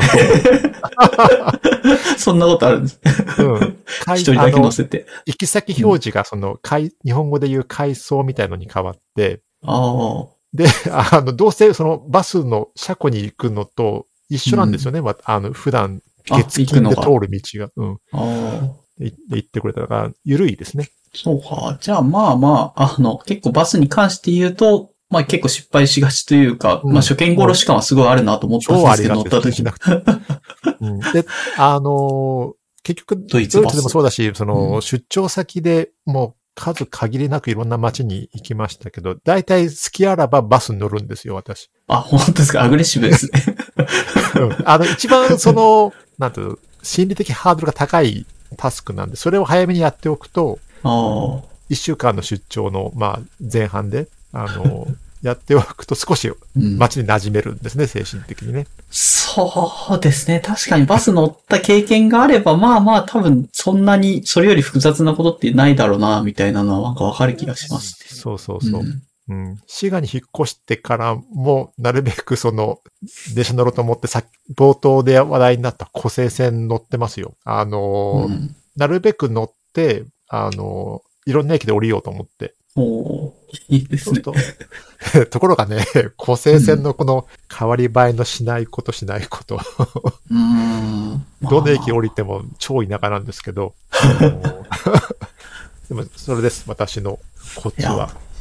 良いですね。まあ、10キロ以上離れた場所引っ越したことはない、なさそうなので、使う機会はあんまないかもしれないけど、まあ旅行の時とかに、ちょっとそういうのを思い出して、あの、あえて交通機関、公共交通機関に意識的に乗るようにすると、もうちょっとその現地の人と同じような雰囲気で楽しめるんじゃないのかなって気がするので、まあおすすめではありますよね、一般的に。うんはい。はい、あでりがとうございます。私の予想では、モラズ。ズさんもきっとう、ん。引っ越したことないけど、そのできるタイプだと私は予想します。で、どうだろうな、わかんないけどな、いろいろ。まあまあまあ、できるんじゃないですかね、モラズさんだから。そうかそうか。はい。で、えっ、と、次、多分トークテーマ移る前に、えっ、と、まあこれ関係してるかちょっとわかんないけど、せっかくお便りいただいたんで読ませていただくと、えっ、と、ラジオネームロッカさんからのお便りですと。えっ、と、海外に住むことになるまでの反省や、えっ、と、海外生活の面白い話、お話をぜひお聞きしたいですというお便りで、まあ、ちょっと仕事の多分次のテーマ仕事って書いていただいてるので、まあ、海外での話で貴重な体験とかっていうのが、面白い話につながっていったりあそうですするのではないかなと。まあ、ちょっと反省はどこまで語れるかは、まあ、お任せしますけど、はい。多分その、ロッカさん、ロッカさんお久しぶりです。聞いてますか？ロッカさん。ロッカさんは多分、ロッカさんは代表選手なんですよ。皆さんが私に、うんどうして海外、そんな生活、そんな人生なんですかって感じのことを聞くんですね。あ、えっとなるほど。あの、要は人によっちゃその外国に憧れが強くて、あの、うん自分も海外にに行って仕事がしたいっていう人もいらっしゃいますし、あの、うん英語が上手くなりたいんですとか、もうそういうレベルの憧れと、なんて言うんでしょうね、そのうん。熱量みたいなのも皆さん持ってらして、私に、あの、あ、ドイツにいたんですか？とか、アメリカにいたんですか？うんって感じで、こう、どう、どうやったらそういう風になるんですか？って感じで聞かれることが多いです。でうんあの、まあ、ロッカさんがた多少そういう意味があって、このお便りだと思うんですが。まあ多分、六花さん自体も海外の旅行とかが多分ご自身がお趣味でいろんなとこ行かれてるなっていうのが、まあちょっとコロナ前とかはすごい写真が華やかに上がっては、そうっすよね。いたのでロッカさんほどはお好きですよね。うん。そう、南米とかも行ってるっぽいので、まあまあ本当に世界各国、いろんな国を旅行されているのでね。気軽にポロッと書いてあったら次のツイートでもうそこに行ってますよね。あの、そこ行ったのって言ってますよね。早いですよね。うん。まあ、それだけ興味もあるし、海外のそういう一つ一つのそういうところにあるので、マークさんの、なんですかね、仕事で海外に駐在してるっていうのは、まあすごい、何かしらのすごい熱意と情熱と何かがあって言ってるんじゃないかっていう背景がなんとなく伺えた上で聞いてるような気はするんですけどって話ですよね。はい。で、これのお答えを、私、そんなに、今となっては海外、海外行きたい人じゃないんです。で、今となってはでも疲れちゃいましたしね。あの、はあうーその、最初に、そうだな。まあ、大きく分けて台湾、ドイツ、アメリカですけど、あの、うん。最初に、その、海外っぽい風にこう、進路がこう変わっていったとか決まっていったのは、うーん、あれですね、日本の会社の、おなんでしょう、海外の売り上げを伸ばすぞっていう経営者の旗振りが、大体現場がついてこないんですね。そうですね。だいたい現場ついてこないですね。上の人はもう、これからは海外だって言って旗は振るんだけども、下の人は言うほど、え？みたいなそう。これって本当ね。日本全国そう、の大抵の会社がそうで、あの、うん。これからは海外とか、これからは英語だって多分今から40年、50年前に言ってるんですよ。はあ、そはの日本のビジネスパーソンたちが。あ、はあ、はで、今現在に至っても、海外ビジネスを上手にできてるに日本の会社はすごく少ないし、うん。えっ、と、言語に関して言うならば、英語で、その、スムーズに打ち合わせをしたり、議事録が取れる人もすごく少ないです。うん。そうですね。うん。今、スムーズにってあえて言いますけど、スムーズじゃない人はたくさんいるんですよ。うん。まあまあ、とりあえず、なんか伝わればいいや、みたいなのは、まあ全然確かに、誰でもとは言わないけど、まあまあやろうと思えばっていうのはわかります。まずはうん難しいですね。そう。で、今現在もスムーズではないが根性で、えー海外なんとかしてきたという武勇伝持ってる人がたくさんいて、あの、うん英語なんか通じればいいんだよってみんな言うけど、それ通じてないんですよね。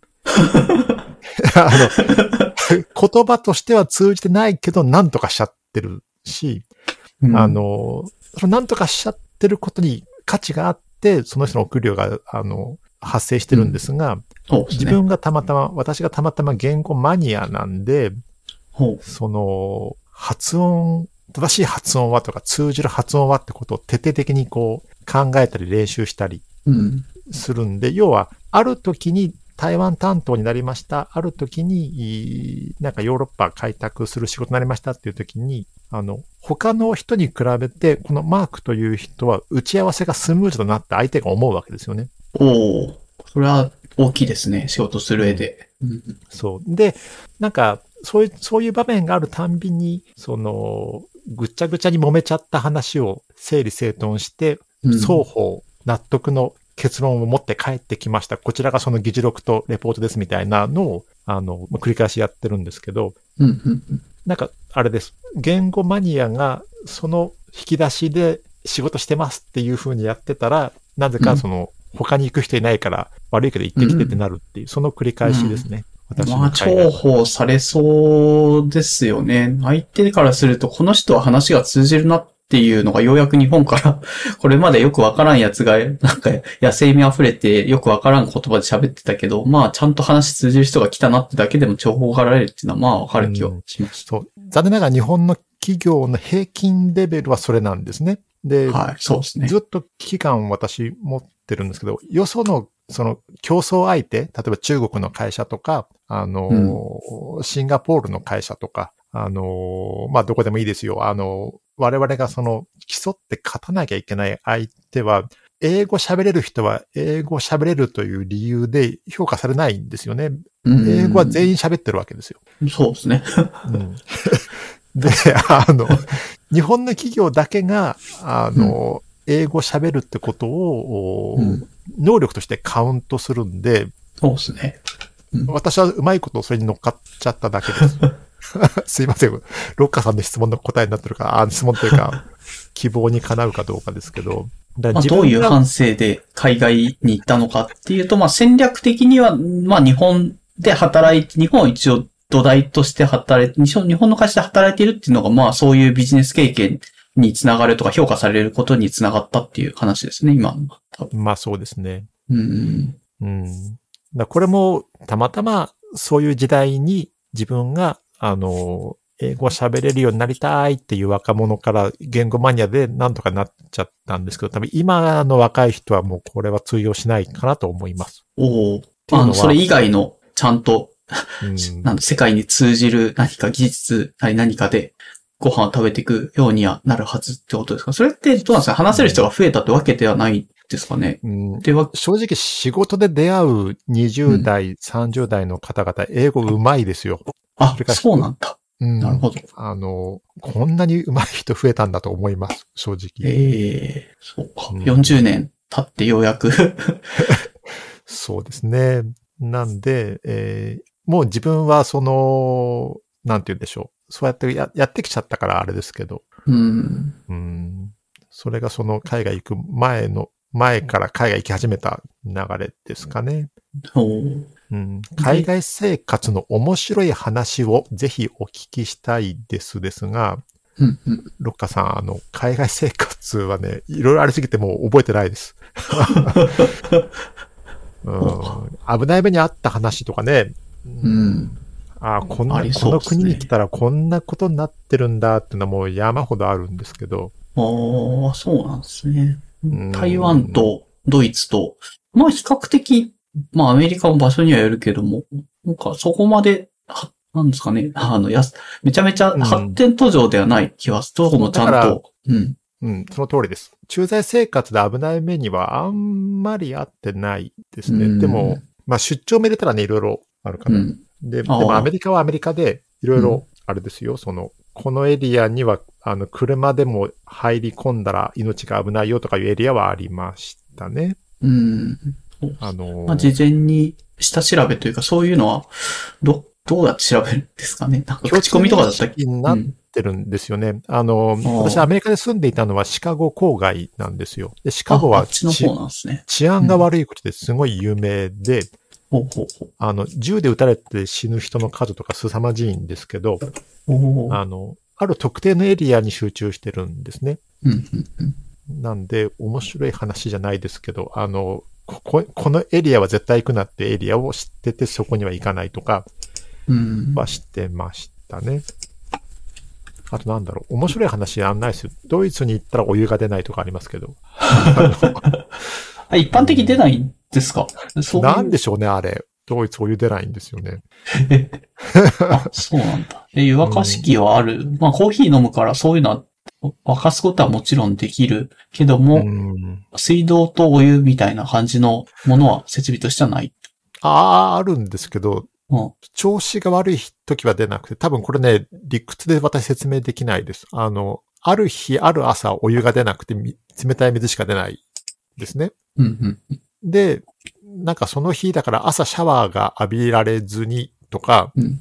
あるいはその、シャワー浴びてる途中で、あの、髪の、頭にシャンプー、泡泡で急に水になったりするんですけど、あの、その時はあの、気合で水で泡を流して会社に行くんですけど、ドイツはそれが頻繁にあって、おえーでもまあ、翌日はなぜか治ってるんで気にしないでいると、ある冬は2週間とかなったりするんですよね。だから、読めないこの この話面白いかわかんないけど、ドイツといえばそんな思い出があると。か。えーで台湾はどうなんですか？台湾って湿気がめちゃめちゃ高いし、気温も高い国なイメージがあるけども、結構居心地は夏とか特に悪そう。うん、外はうん結構ひどい目に遭います。ひどいで、です私、よね。営業マンだから、しかもその、日本のいいものを台湾のお客様に使ってほしい的なポジションで行ってたんで、わざと、ああの、スーツ着たりするんですよ。あの、あ、全然謎国とスーツ合わなそうだけど。台湾人誰もスーツ着てないんで、わざとスーツ着て、その、ああ、日本からわざわざあなたのために来たんですよっていう空気を出すんなるほど。2週間ぐらい住んではいるんだけど、みたいな。そうそうそうだし、それをずっと毎月やって。わざとやるんです。でね、外、暑すぎて、あのーうんまあ、台湾も全、いろんなとこ行きましたけど、あの、よく滞在していたのは、新中っていう街があるんですね。新しい竹と書いて、新中と言うんですけども、うんあの、新中の街でね、あの、あの、人生で一回だけその、仕事カバンが、手の汗で、あの、地面に落ちました。あの、うん？ああ、そういうことか。チルッ、チルって感じで。汗びっしょりで、あの、カタログいっぱいの、その、売り込みチラシとかカタログも、今だったらうん iPad の画面とかで使うんでしょうけど、はいはい。紙で手渡すために持っていきますんで、うん。すごい重たいカバンを、あの、持って歩いてましたけど、あの、うん新中の炎多分40度近いんでしょうね、あの炎天下の中、歩いてて、カバンがこう、汗で滑って地面にバーンって落ちて、なんか自分は とんでもないことを、とんでもない仕事をしてるんだと思ったのを覚えてますね。すごいな。いやー、スーツはすごいですね。あの台湾の気候の中、しかも夏とか。うん、で、体に悪いのが、台湾の方は、その、うんひ人に対するおもてなしで冷房を強くするんですよね。あ、そうなんですか？じゃあ屋内ではめちゃめちゃ涼しいとか寒いみたいな感じ？そう。でね、ホテルの部屋が凍える寒さなんですよ。で、あおもてなしですからね。うん。そう。飲食店も2つあって、そおの、地元の人のお店ですよ。安い40元ぐらいで食べうる。冷房のない店とある店がある、あるんです。そう。で、冷房ない。冷房ない店は汗だくで、その、ランニングシャツではい。汗びっしりかきながら、なんかなんとか麺とか食べるんですけど、冷房がある店は冷房があるんですけども、凍える寒さなんですよね。体に悪い。えー、台湾情勢どうなってるんですかね向こうの人。どうなってんだろう、今。あの、大体あの、お店の入り口がガラス張りで字がいっぱい書いてあるのが台湾の店ですけど、アルビさんもご存知だと思いますけど、あの、ランチ、はい冷房って中国で、あの、冷気か、漢字で冷たい空気の気、ランチって書いてあるんですけど、ああ、もう暑いからあそこに行こうと思うんだけど、入ると、もう、あっという間に汗が、あの、ひんやり冷たくなって、あの、指先がこう、あ、なんて言うんでしょう。寒く青くなるんですよね。そんなになそういう意味では過酷でしたね。えーいいですけど。うん。まあ、お仕事、海外っていうの。多分このテーマ仕事で書いてくれてるのっていうのは国ごとのそういう体験っていうよりかは、もうちょっと実務的にとか実際仕事してての話もされ,、ねされようとしますかね、これって。うんトークテーマで仕事で私が書いたのはまたちょっと違いますかね。うん。はい。もしよければそっちも。はい。うーん、そうですね。今話してないところで言うと、私はその通訳ですよっていうポジションになりがち。はいはい。なんですねわかります。そういう人いますよね。うん。うんで、通訳って全く異なる二つの意味があって、うん。あの、悪い方の話をしますと、あの、マークさん通訳だけしてくださいっていうパターンですね。ああ、それはどうなんだろうな。これね、すごいよ、うんもうひもうしょっちゅう言われるパターンなんです。うん。えー、通訳だけとは何事かと思うんですけど、あのー中身はわからないでしょうが、英語で言ってください的な意味で多分その人は言ってるんでしょうね。で、あのー私そういう仕事は、あのーまあ、あんまり面と向かって喧嘩しませんけど、あの、うん分かってない人は通訳できないんで、うん。あの、私はその、はい、分かりましたと言うけど、実際はその、仲介業務をするわけですね。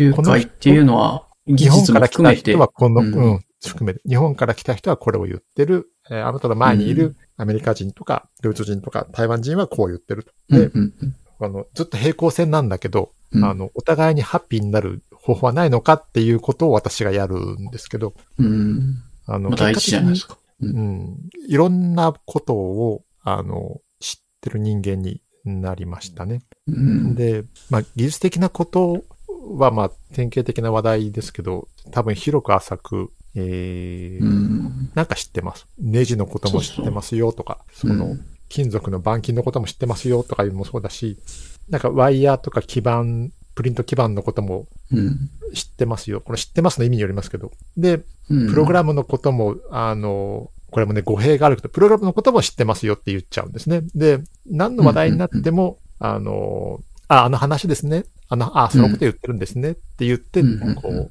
日本語と英語でこう切り替えて、こう、話すというのをやってます。で、そうですね。言ったことあるとかやったことあることをあんまり具体的に言うとし、あれ、仕事の内容がバレちゃうんですが、なんかね、あれですよ。日本の、なんだっけ、あれは。ブラタモリとか、うん。あるじゃないですか。ブラタモリがいいのかわかんないな。うん。むしろタモリクラブか。あのー今日はなんとかさんの、両方あるかな、なんとかさんのなんとか工場に来ましたって言って、うん。うん。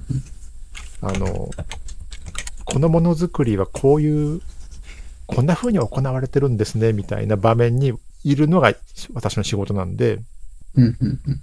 うん、なんかいろいろ知ってます。最近のことを言えないので、前の話をすると、はい。こう、そうですね。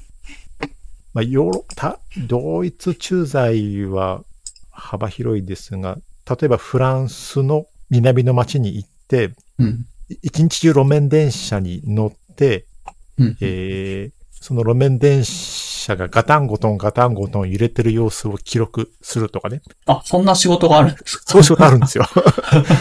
あの移動で乗ってただけじゃなくて、それ係うん。私が記録する係じゃないですけど、あそれを記録するにはそういう専門の機械が必要ですよね。あ、なるほどその機械はどういう構造で、ど。うえーん。どういうそのプログラムが走ってって、はいはい。えーで、一日走るとこのように折れ線グラフみたいな、折れ線じゃないけど、なんかチャなんとかチャートみたいなので、うんあーここ揺れましたね、なんてこう、後でこう見返せるわけですね。うんうん。で、その機械がいいとか悪いとかをひたすらずっと路面電車の上で議論してるのを、まあ、うん通訳したり仲介したりと。なるほど。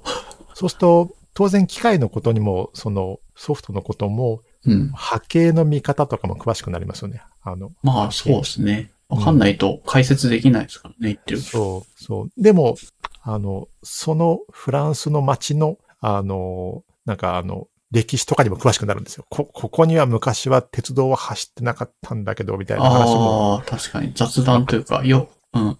出てきますね、そういう話。ポッと。そうそう。だから、あの、まあ、ある意味、あの、悪い癖で、誰がどの話題を始めても、ああ、ああ、知ってますっていう顔で私受け答えするんですよ。うーん。なるほどね。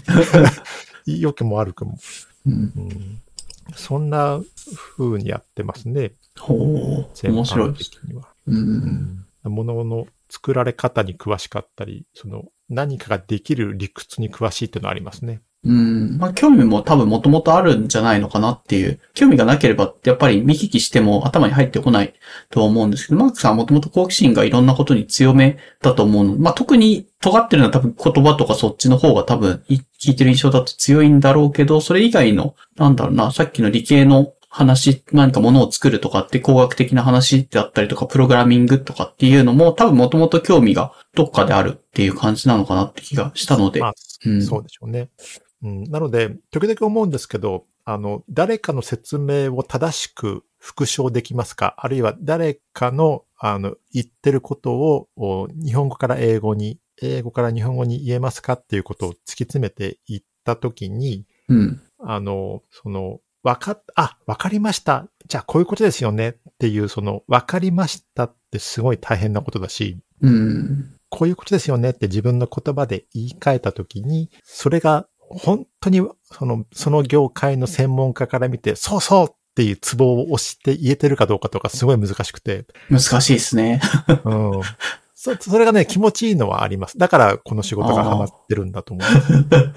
つぼ押しみたいな側面があるんですね、じゃあ。分かってる人にしか言えない要約、あの、サマライズ、サマリー要約なを目指します。ね、仕事ではね。そうか。ええまあ、私はそんな、あの、そこまで流暢ではなかったりとか、うん、なんかコミュニケーションのハブになるような感じでもないから、まあでもコミュニケーションしなきゃいけないので、まあ早めに間違えるようなボールが投げられればいいかなっていう、相手からそれは違うよって訂正するようなボールを投げて訂正してもらえば自分の理解としては、あ、間違ってたんだってわかるんで、うん。なんか間違、結構泥にまみれて、ま、間違えるのが 自分のスタイル的には 多いかなっていう。そうじゃないよって言われるあ。あ、そうですか。あれですね。アラビさんってアカデミアの人ではない、会社であ、勤めじゃないですね。はい。会社で働いてはいますけど。うんうんなんとなくその、醸し出す雰囲気というか、こういう時の、あの、発言とかツイートからも、その、その、あれですね、が、なんでしょう、その他の方々と同じような、その、探求心とその、わ、わかることを目指して、こう、いって、あの、うん。ああ。追求してます感がありますねそうで。すね。うん。確かに。理系は理うんま系なんですよね、アラビさん。あ、そうです。元理系で、はい、やってたんで、物理とか、そういう惑星科学とか、まあ、天文学みたいなのが多分下地にあって、もともと、あまあ、こういうのを卒業して、まあ、企業で働いてるという感じなので、やっぱりちゃんと理解するっていうのは、あんまり自分の対面、対面というか、まあまあ、あの、仕事の上で対面とかそういうのは、ちゃんと保つさっきのスーツを着るとかっていうのは大事だっていうのは、まあまあ、ビジネスの上ではめちゃめちゃわかるので、そこはそこで尊重したいんですけども、まあ、ある程度技術屋さん同士のコミュニケーションだったら許される、なんだろうな、あの、若干、格好悪いんですけど、あの、そういう分かってない感を共有するとかっていうのはどっかで必要だったりするんで、やっぱああ、そうですか。なんかそり。の、うん物理なら物理で、その、研究を進めた時にですよ。あの、はいはい。究極の自分がこれを発見しましたとか、自分がこのような仮説を立てて、えっ、と、実験がそれを裏付けましたみたいな風にこう、うんやっていくときって、あの、はいはい。例えば式になったりします。関数式とかの式になって、これが自分の研究の成果ですと、あなると思うんですね。あ。あそう、まあちょっと時代にもよるとは思うんですけど、まあそういう時代も確かに、あの、そういう偉大な物理の人、学者の人とかが、あの、物理法則を表す数式みたいのを見つけるっていうのが物理学だっていう時時代も多分あったのは事実だあ、それと思います。今はあれか違うのか。例えば、その、なんだっけ、E イコール MC2 乗うん。にたどり着く、はいたどり着きましたと。そうすると、その、うん。あのー研究に研究を重ねて考えて考えた結果、たどり着くものがそれだったりすると思うんですけど、うんあのーあとなんか全然異なる法則を、その、にたどり、を論じてるのに式の形が似てるとかね。うん。あのーあると思います。そういうの私好きなんですけど、あの、すごくすごく頑張れば、あの、物事を正しく言おうと思うということを突うん。き詰めていったら同じことになるんじゃないかと思ってるんですね。うーん。だから物事を正しく言おうとしたら同じことになる。おそうそれはどういう。うん技術者の人が、あの、マークさんあなたは技術者じゃないから分かんないと思うけどって扱いをすぐ受けるんですけど、ああ、なるほど、なるほど。ありますね、そういううんこと言う場面とか言われる場面。そう。うん。あなたが突き詰めていっている世界と私が突き詰めていってる世界はうん多分同じですよ。っていうのをよね。く思いますね。だだから仕事してて気持ちいいのは、うん。あの、すんごく飛び抜けて優秀なエンジニアの人が、うん。その、何か取引先に向けて説明する文章を書くと。これ A42 枚ぐらいの。うんうんうんそれがクレームに対応するそのはい、はい。説明だったりとか、うんえーあるいは、えーあなたが言ってることをしなくてもすでに我が社の製品はそれができるようになってます。それは考え方の違いで、みたいなすぐ、あの、文章うん2枚ぐらいになりますよね。はいはい。それを、あの、最近の優れたエンジニアは英語でも書いてくるんですけど、あの、それ私が読んで、あの、ちょっとすいません。これ、ここで言ってることなんですけど、うんえっ、と、今あなたが、あなんとかさんが書いてる方法だとこういう意味に取れますが合ってますか、うんああ、違いますね。あ、だったらこういう言い方に変えましょうよ、みたいなことを私よくやるんですね。大事ですね。ニュアンス？うん。気持ちいいの？は。そのはい。エンジニアの人が言いたいことを、なぜかそのエンジニアの人は言えないので、うまいこと文章で。うん。あの、言えるようにする私がその係なんですけど、はい。あの、結果的にそのエンジニアの人が、そのやってるエンジニアリングと同じことじゃないですかねと私は思うんですよね。ああ、物事を正確に言うこと自体もエンジニアリング、まあそう、それはそうじゃないですかね。論文書くときには結構そういう多分訓練みたいなのは、その研究した内容をちゃんと如実に表現できる、まあ正確に伝わるようにというか、誰が読んでもそのそうそうそう。伝わるように書くっていうのが多分、せん、なんだな、論文書くとかの段階での教育の一つで多分、博士課程行ってる人とかはやってる、アカデミアの人がもちろんやってるうん研鑽だとは思うので、まあ、おおそこの下地は絶対あると思いますよ。あの、正確に物事を表現すること自体が、あの、技術であり、研究でありっていうのは絶対側面としてあると思います。そうそう。だから、もしかして私が言ってるのは、その、アカデミアの世界の人が毎日やってることかもしれませんけど、うん。あの、そう。会社勤めで、その、ああ、マークさん、英語できるんでしょ？通訳だけしといてよっていうのだと、だいぶその、あれですね、その認識の、うん。そうですね表現をちゃんとするっていうところが仕事じゃないと、仕事じゃないっていうかなんだろうな、技術者の扱うもところじゃないと思ってる人の発言に聞こえますね、そういう風なうんそうそ扱い。うそう。そうですね。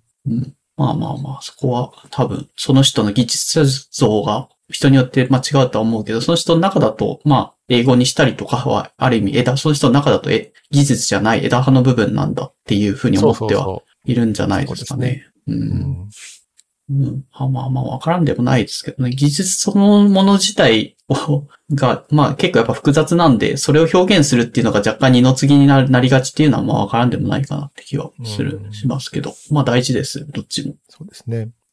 私と仕事の話、こんな感じでしょうかね。あ、はい。そうですね。ありがとうございます。まあちょっとロッカさんの質問にはなかなかどこまで答える、まあちょっと半生全部話すのは多分時間的にも難しいので、まあまあまうんあぜひ、あの、そこはまたお会いした時にでもっていう感じでいいんじゃないですかね。はい。じゃあはい最後のテーマの、えーっと、これが多分どうなんだろうな。最初、そこそこ、えーっと、自己紹介の時にも多分触れてたとは思うんですけども、マークさんは楽器とか、まあ歌を歌うっていうので、まあ、えーっと、まあこ、これはどうですか？最初の自己紹介と結構また違う話が出る感じですかね？プラスアルファというか。うんうーん、そうですね。あのーほぼ言いたいことというか、あの、こんな人ですよ的な話は言ったような気がうん。します。で、その、あはいまりご存知ない方もいらっしゃるかもしれませんが、私、ツイキャスをすごく長くやってまして、あ、そうなんだ。はいそれは僕も知らないけど。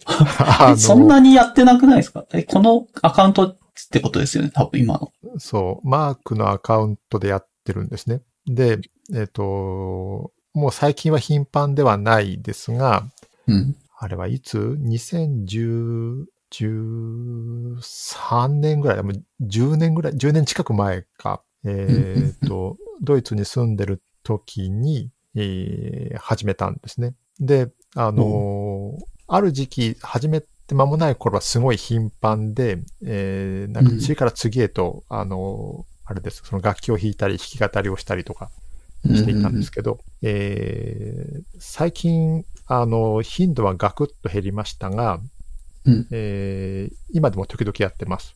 ええあ、そうなんですね。うん。で、あの、結局その、オーケストラが近くにないとか、うん。そういう、あの、環境だったり、あと、そもそも、そのあれです。ロックバンドとかジャズバンドとか組めたらすごい楽しいと思うんですけど、ああ、オそれはンライン、でっていうことですか？うん、本本来はそうじゃなくてオフラインで、ああのそういうことか。できたら一番楽しいんですけど、ね。あの、結局私ほとんどやってきてないんですよ。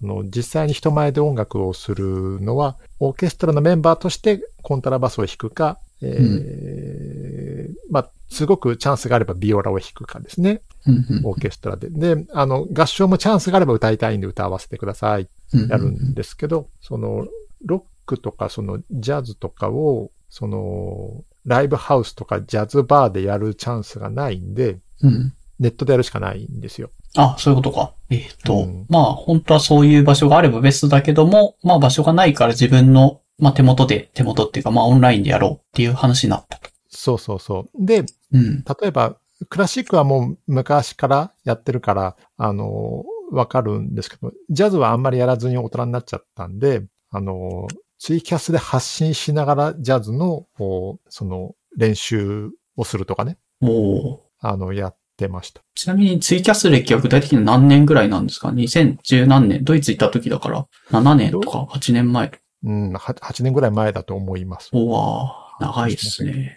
うん。2014年とかからツイキャスをして、たまに今もやってるみたいうん、そうそう。で、あのーその世界って、あの、コメント欄にいつも常連の人が、あのー現れて、えーはいはいその、ワイワイやると。いう世界なんですが、今だとその、YouTube も今あれですよね、YouTube 配信ができて、うん。はいあの、はい。右側にコメント欄が出出てってなると出てます。ね。あうん同じですよね、基本的にはね。そうですね。うん。で、あの、悲しいことに私の場合には、その、聞きに来る方がいつもすごく少ないのと、えっ、と、あとコメント欄で盛り上がるのが私があんまり好きじゃなくて、あ、そうなんですかあんまりコメントしてほしくないなってこと。あーコメント自体は、あの、嬉しいんですけど、あの、あ盛り上がるってのはそのコメント欄の上と下で、そのうん A さんと B さんと C さんがコメント欄にいますと。あ。はいはいはい。私がピアノ弾いたりギター弾いたりして、なんかや、あの、練習風景をお届けしてるのに、うんその A さんが B さんに話しかけ、B さんが A さんに答え、うん C さんがそこへ現れてこんにちはみたくなるんですけど、うん。あの、それがあんま好きじゃなくて、あの、もともと人数も少なかったこともあり、その、あんまりコメント欄が盛り上がらないツイキャスっていうのを、うん。えーやってたし、今でもちょくちょくやってます。あ、それは盛り上がらないことがマークさん的には嬉しい。そうですね。じゃあ嬉しいしってことですね。えー別にそこは悲しまなくていいじゃないですかね。盛り上がらないのは期待通り。これがその、あの、人の心の複雑なところで、あのは、寂しい時は寂しいんですよ。え、でも、盛り上がらない方がいいだったら、まあいいんじゃないですかね。あの、ん少ない人数。まあ、いっぱい見てくれた方がいい、嬉しいっていうのは、まあわからんでもないけど、人増えればコミュニケーションというかコメント欄は増えちゃいそうな気はするから。そうですね。そう。それで、うんあのーその最後の宣伝ありますかのところに書いたんですけど、あのーそのツイキャスとは別に、いうん7っていう SNS があるんですよ。はいはいはい。存じてますよ。私も登録はして、まあ、なんか歌ってる人とかフォローして聞いたりとかは何回かしたことはありません。ずいぶん前だああ、そうなんですね。はいア。ラビさんは全くあの知らないし関心もないのかと思ってましたけど、一応ご存知なんですね。あ、そうですね。フォロワーさんで7で歌う、歌ってみたみたいな人がいたから、それのタイミングで、なんか、アカウント作った覚えがあります。あ、そうなんですね。で、私結局、あのーコメント欄の存在しない方が、あのー自分には向いてるなと。なるほど。確かに7、コメント欄なかったな、そういう。そうか、そうか。うん誰かがその投稿した後にコメントはできるし、それは、うんあの邪魔じゃないというか、後からですからね。はいはい。後からだから。うん。うん、で、あとその、複数の楽器を自分で弾いて重ね合わせたいときに、うん。ツイキャスがまあダメなんですよね。これみんなやるんですけど、最初。あはの、は例えばその、ツイキャスにもコラボ機能とかなんか、なんかあるんですよ。名前忘れちゃったけど、コラボ機能でいいのかな、その、なるほど誰々さんは上がってきましたよって言うと、二人で、その、会話できるし、それが二人じゃなくて、うんその何人までだか、なんかできるんですよ。でも、じゃあ、せっかくだから楽器で、あるいは歌で、せーのでやると合わないんですよね。あ、楽器は無理。オンラインで楽器は結構特殊な、なんですかね。あの、そういう、もうそれ専用のやつを探して使わないとなかなか、ツイキャスは全然コミュニケーション、会話とかなら、あの、多分まだできると思うんですけど、楽器は無理だと思います。そう。でね、あの、無理なんですよ。で、うん。7だと、あのーまず誰かが最初の一つをやったら、ああ、上書きみたいなやつか。そうはいはい。次の人がそれに重ねてうん。ありますね。ことができる。で、楽器が重なってもいいし、あのーはいはい。典型的なのは誰かがもう伴奏を何かでやり終わったものに、うん。全然知らない誰かが歌をつけると。なうん。ありますね。うん。で、7はこれが、あの、私にぴったりで、おお。で、結果的に、あのーツイキャスよりは7の人になったんです。あ、ぴったりだと思います。今の話聞いてて、やりたいことはぴったり合ってる気がするし、随分たくさん投稿されてますね。もう遡ってるけど、めちゃめちゃ投稿されてるなって。2018もっとかな。うん。そうそうそう。なので、私今回その、アラビーさんに声かけていただいて、このポッドキャストに出るっていう時に、ぜひその、うん。7で私を知ってる人にうん。宣伝したかったんです。で、あの、あ、そう。うんはいこのノートは逆になってます。7でやってますと、あの、宣伝してる格好になってますけど、うん。あのね、あのーもしもその、よっぽど時間があって聞いていただくとわかるんですけど、私の7の投稿、あの、地味で、あの、シンプルなんですよ。ほう。で、曲だけみたいなやつ。ギターで弾いてみる。そう、だから難しいこともできないし、あのー譜面書くにしてもね、その凝った、あの、うんアレンジができないので、ものすごい音数の少ないシンプルな伴奏になるんですけども、ああ、なるほど。ほうほう。そう、あの、それを、それを聞いた方のうち中で、その、この人はすごくその、上品な人なんじゃないかとかですね。ほえーそれからその、なんかお人柄が、優しいお人柄がわかります的なことを、その、う。うん。コメントでいただくことがあって、おお伝わってますね、ちゃんと。そ、いや、それは違いますよっていうのを、あ、違うんだ。え、どういうこと？で、でも、マークさんって結構そういうイメージはあるけどね、シンプルな ものが好きそうって。うん。私、うん話しぶりも穏やかだし。音楽を、こう、いい音楽したいとか、綺麗な音楽作りたいっていう気持ちはものすごいあるんですけど、ほうほうあの、私という人の人柄がどうこうではないので、ああ、まのあ作品と人格はまあ分けて考えるのがまあ普通、まあ人によるかわかんない。そこくっつけちゃう人もいるから、まあそういうコメントなのかもしれないですね。そうそう。なので、あの、結構普通のサラリーマンの、あの、人なんですよ、と いうのが、これを、これを聞いていただいたらわかるかなと。ああ、まあそういう意味だとリリースしたらぜひそっちの、えっ、と、7用のアカウントの方とかがもし、あ多分あると思うんで、そっちの方とかでも宣伝してもらえれば、まあ、うんもうちょっとに人間としての、まあ人としてのマークさんの雰囲気が伝わるんじゃないのかなって。意外と肉声ってなんとなくその人の雰囲気伝わるじゃないですか、なんだかんだ。うん。そうですね。なんで、あの、ビール飲みながら、なんか、その、それこそ管を巻いて、なんか話のつじつまが合わないことを喋る私はきっと驚かれるかなと思います。私の伴奏だけを知ってる方はね。ああ、そっか、イメージ壊しちゃうかもしれない。まあそこはちょっとねい意図によるけど、壊したくなければ別に宣伝しなければいいのかなと思うし。あでもね、ちょっと言いたいんですよ。あの、私そういうあお人柄な方じゃないですよってことはどうしても言いたいのと、えっと、あとね、でも、うん、はいはい。クラシック好きだしやってるから、その、なんかその、その音楽的な、音楽大学を出たような人だとうん。思われてるんですが、奈良の世界だと。あ、なるあほど。の、それも違いますよとどうしても言いたかったですね。言言語学で、そまあ、大学は卒業されたという話を多分最初、自己紹介されてたので、音楽ではないですね、そこは。うん何の教育も受けてないです。あの、レッスンもね、ピアノ、小学校の時1年間ぐらいピアノのレッスンに通ってもう嫌で嫌で、うん。もう大泣きしてやめ、やめさせて、や、やだやだって親に言ってやめたんですよ。2年生ぐらいの時に。あーピアノ習ってる人みんななんか心にダメージをというか、ちっちゃい時になんかトラウマを持ってる人多いですよね。うん、私それですね。だから、あの、習ってないのに、うまいわけもないし、あの、あとね、その、理論も分かってないです。いや、まあ難しいから、まあそこは程度の問題じゃないですかね。まああの何も知らない人よりかもちろん多分理解はされてるのだとは思うんですけども、まあ、まあどこまでやるかって仕事でやってるわけではないし、まあ趣味ではやってはいるけども、もともと本題とかそういうので何か習ったことがあるわけではないから、まあ純粋に趣味でやってますっていう話ですね、今の。そうそうそう。うん、なので、その、私その、アラビーさんが今やってる、その、ベースのレッスンとかすごい興味あるんですけど、いや、私はもう全然、はい。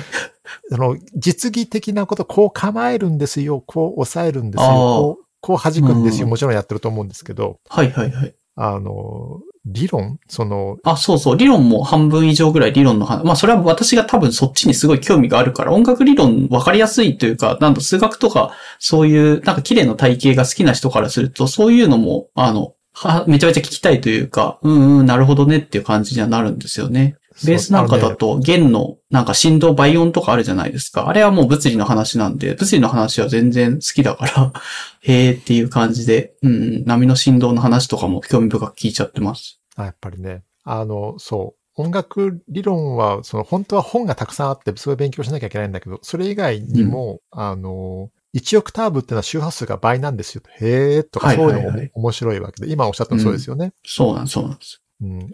ラ、ラの音は多分440とか400。あ、そうです、そうです。そういう話です。で、880がその1オクターブ上のラなんですよね。うん。そうなんですよ。そう。か。今日喋りながらピアノ弾くかなと思ったら全然しゃべ、ピアノ弾かずに 来ました、ね。まあ、弾いてくれても、せっかく多分用意いただいた。これが442だか440。よ今442かな。で、あってかな。これが880とか884。ううん。で、あのーなんだっけ。いやこれが明るくて、これが暗い。とかいうのを、あの、その、物理的に考えるとすごいまた面白いんだけど、あの、まあ、そうじゃなくても、うんあの、和音には超、メジャーとマイナーがあります。はいはい、メジャーとマイナーがあって、そう。で、なんでそれが明るいかとかっていう話ではなくて、まあまあ、そう、多分経験的にそういうものが、ああの、まあ超メジャーであるとかっていうのが随分昔の人が気づいて、そういう構成にしたんだろうなとかっていううん話も、まあ興味深いんですよね。そううんアラビエさん多分すごいこういうの面白くて好きだと思うし、私もそれなんですよ。もうこうこういう話が大好きで。あ あの、あの、物理の話をすると、長い弦、あうん。その半分、うん。その上の取りやすい、あの、倍音、うん。その上の取りやすい倍音があって、もで、間を埋めていくと和音の色ができるんだけど、なぜか、う、うん。超超、超、メジャーかマイナーかは、すごく基本的決定的な事項としてうん。あるんだけど、その上に、その、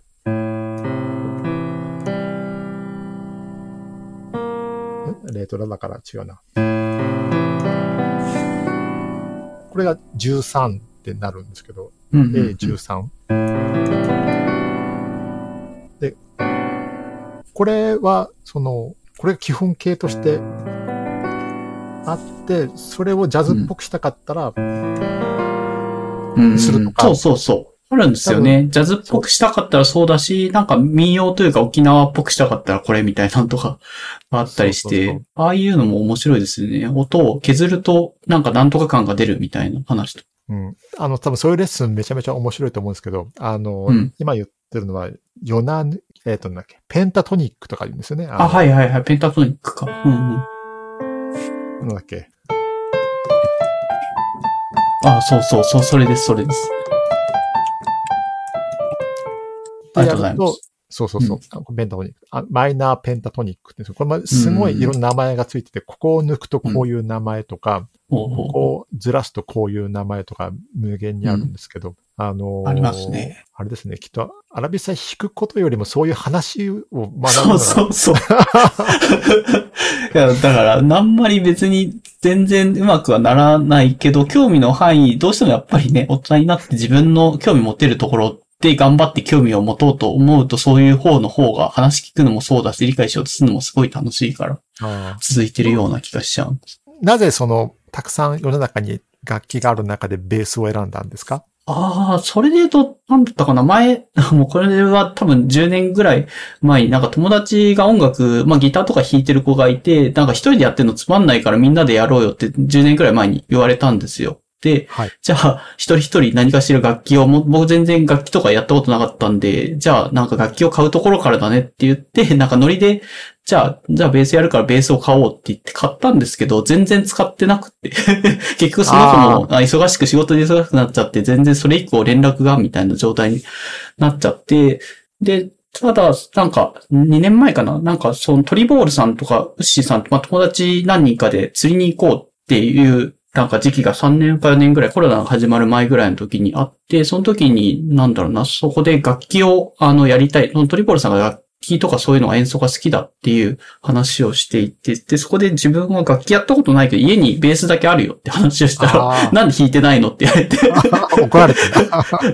そうそうそう。で、あ、確かに、じゃあ、ただ自分で一人でやるのは結構ハードルが高い。何も全くゼロ知識でやるのは結構しんどいとか無理っぽいなと思ったんで、じゃあレッスン変わってみるわって言って正月に、年末に釣りに行った時に正月のレッスンの予約して、そこからスタートして一応もう一年以上ぐらいは続いてるかなっていう活動あなってます。そうなんですね。うん。あの、ベースシットならではのその、あの、リズムの話とかも教わってますよねああ、ありますね。はい。リズムがすごいいかに大事かっていう。そう。グルーヴ感を出す。あの、普通に四分音符で、うん。ってやってるにしたって、うん。グルーヴ感のある四分音符とそうじゃない四分音符があったりとか。あるんですよ。うん。ああ、もう、この話だけでもビール10杯いけますね、またね。あいやの、、そう。そう。なんかね、あの、確率的に弾くことの方が多分、楽譜、譜面上は正確とかっていうのもしかしてあるのかもしれないけど、でもこの曲のここはちょっとずらしてるのが、この、なんだ、リズムにおいてめちゃめちゃ味が出るから、多分狙ってずらしてるみたいなリズムもあって、実際聞いてみるとその通りだから、えー、なんか面白いなと思って、あの、聞いたりしてますね。そううん私もそのコントラバスを弾くときに、まあ、うんほぼオーケストラでクラシックばっかりですけど、その均等に弾くのが正解じゃないんですよね。うん。で、突っ込んでいくときもあるし、あの、うん緩めるときもあるし、ほうほうあの、あれですよ、ベーシストのそのグルーヴ感への探求はね、はいクラシックもロックもジャズも一緒ですね。ああ、めちゃめちゃいい話ですね。うん。うんいや、でも、ね本当に何も知らなかった時に、レッスンの先生からグルーヴ感っていう言葉だけ投げかけられた時に、ファって感じなんですよ。ああ、なるほどね。やっぱ先生もグループ化って言葉使うんだね、やっぱね。使うんですよ。これね、理屈で説明できない領域に達っちゃうんだよな。そ う。まあでも、その、やっぱ教えてる人だから、頑張って言語化しようとしてとか、まあ実際弾いてみて、これはグループ感がない。これはなんかあるんだけどわかるとかって、ちょっとずつね、あの、本当に最初は私もトンチンカンとか全然わかんなかったから何を言ってんだって感じだったんだけうん、ど。うん。そうなんだよ、ね。ずれる、ずれるんだけど気持ちいいずれるのそと、気持ち悪いずれるのがあって、あるんですよ。これね、これも永遠にこう、あの、課題ですけど、例えばあの、うん。ベーシストで有名な、あれ、有名だっつって名前が、亀、亀田なんとかって言いますよね。あの、はいはい。と東京事変のベーシストで、ああ、いますね。椎名林檎を見出した、育てた、えうんーうんうん。あの人亀田でしたっけ？はい、亀田誠二さんですね。あの人すごい上手いんですけど、うん。あのーなんかの、なんかのインタビューだか、動画だかで、自分のベースがもたついてるのが気持ち悪くて、徹底的に練習したってえ言ってたんですけど、えおーまあ、その人の確かね、練習した話がね、1日2時間とか言ってて、それは短いなと思ったんですよ、私は。あの、2時間は徹底的に練習したっていうのかと思ったけど、でも、毎日、あの、うん自分のベースがもたついてることに苦しんだんですって、あの人が。で、それは本当よくわかるんですよね。あの、正確にやってももたつき感はあるし、うん。あの、走って、テンポ、計算されたテンポよりも早く弾いちゃってるのにもたついていたり、で、うんあの、もちろん、本来のテンポより遅ければもう致命的に遅くて、もったもたしてるんですけど、うんあれね、無限になお、あの、修正が必要ですよね。あれを気持ちよくやるためには。ペースより速くてももたつくっていう、うなんか、まあ、なん、弾き方、なんなんですか？音の出しなります。方例えば、4拍子だったとして、うん。まあ、これ低すぎて多分スピーカーの音割れるかもしれないけど。4拍子。ちょっと入ってるかわかんないけど。ああの、走っ、焦っちゃって緊張しちゃって走るとしますと。そうすると、はあはあ本来、本来だったら、これも別のものもつきましたよ。おーこれなるべくなるべく乗っけようとするじゃないですか。で、はいはい。緊張しちゃって焦っちゃって速くなると。そうすると、2、3、4、1、2、3、4。今早くいっちゃいましたと。今の4つわかりますかねうん。確かに。ちょっと速くなそうすると、でも、あの、人間なので、自分が早く4拍目にたどり着いちゃった後で、次の1拍目待つんですよね。おーそうすると、あ、そういうことか。これあ、りますね。走ってるけどもたついて聞こえるんですよ。うん、もたついてますね、それは。うん確かだからに。ちょね、っと間がね。歌詞を目指して練習するんだけど、その、いつまでも合ってる感が、ああ、あったなって思わないんですよね。うん。うんそう。だからね、すごいシンプル、やってることはすごいシンプルな楽器なんだけど深いんですよね。そうそうベー。スとか。おーアラビさん、こっちの世界の人間になったんですよ。いやいや いや、まだ全然多分歴が浅いんで、本当に10年間楽器持ってはいたけど、全然ほったらかしにして、しかも習ってても興味がどうしても、なんだろうな、あの、エンジニアとか技術屋さんの視点で、楽器のベースのエレキなんで、電子回路とか中に入ってるんですよ。ハンダ付けされてるような。はい。そういうところが面白いから、そこのパーツばらして回路組み替えたりとかそっ。ちで行っちゃうのか。そうそうそう。なるほどね。まあ、おさ、教えてくれる、そのレッスンの先生もそういうところに結構感度がある人だから、あ、電子回路が好きなん、君は好きなんだし、ハンハンダ付けができるんだねって言ったら、じゃあこの、えっと、コンデンサーを買うと音でめちゃめちゃ良くなるよみたいな話してくれる。マニアだな、それは。そっち行きますか。でもね、それわかる。あの、うん生地エレキベース、エレキギターだと、その、うん音の遅れを感じた時に電気的な理由じゃないかって一回思っちゃうわけですよね。そうなんですよ。だ電気もちゃんと自分で、あの、自分の手でね、作って、コントロールできるんだったらできるところはなんか整えたいなっていうのがあって、ううんん。そういう改造したりとかはちょっとしました そう。か、そっち行ったのか。あの、おそらく勝手な予想ですが、あの、遅れる感、もたつき感があって気持ち悪い理由の9割かそれ以上は電気じゃなくて、その、うんうんうん。引いてる人間だと思うんですけど、まあもちろん、もちろんそうです。うん、でそこ、も、そこを言い訳するつもりは全然ないけど、ねまあ、前この話会話したな。あの、エレキギターといえば何人か、あの、お好きな方がいらっしゃいますけど、あの、ははワワッピさんがエレキギター大好きですよね。ああ、そうですね。はい。でワークさん、わこのポッドキャストにも出ていただいて。で、で、エピソード何番でしたっけ？出ていただいた方ですね。えっと、30、ちょっとすぐは出てこないんですけど。はいあ。はい。出てます。ピさんの、あの、あの、ポッドキャあの、エピソードおすすめですが、皆さんに。あの、遅れの話をしたときに、やっぱり電気的な理由で遅れるってあの方もおっしゃってて、あの、いや、そうなんだけど、確かに遅れは存在しますよ。でも、うん基本的にその電気的な信号なので、あの、うん僕らが思ってるより早いっすよね、と。あの、そう、そうですね。その通りです。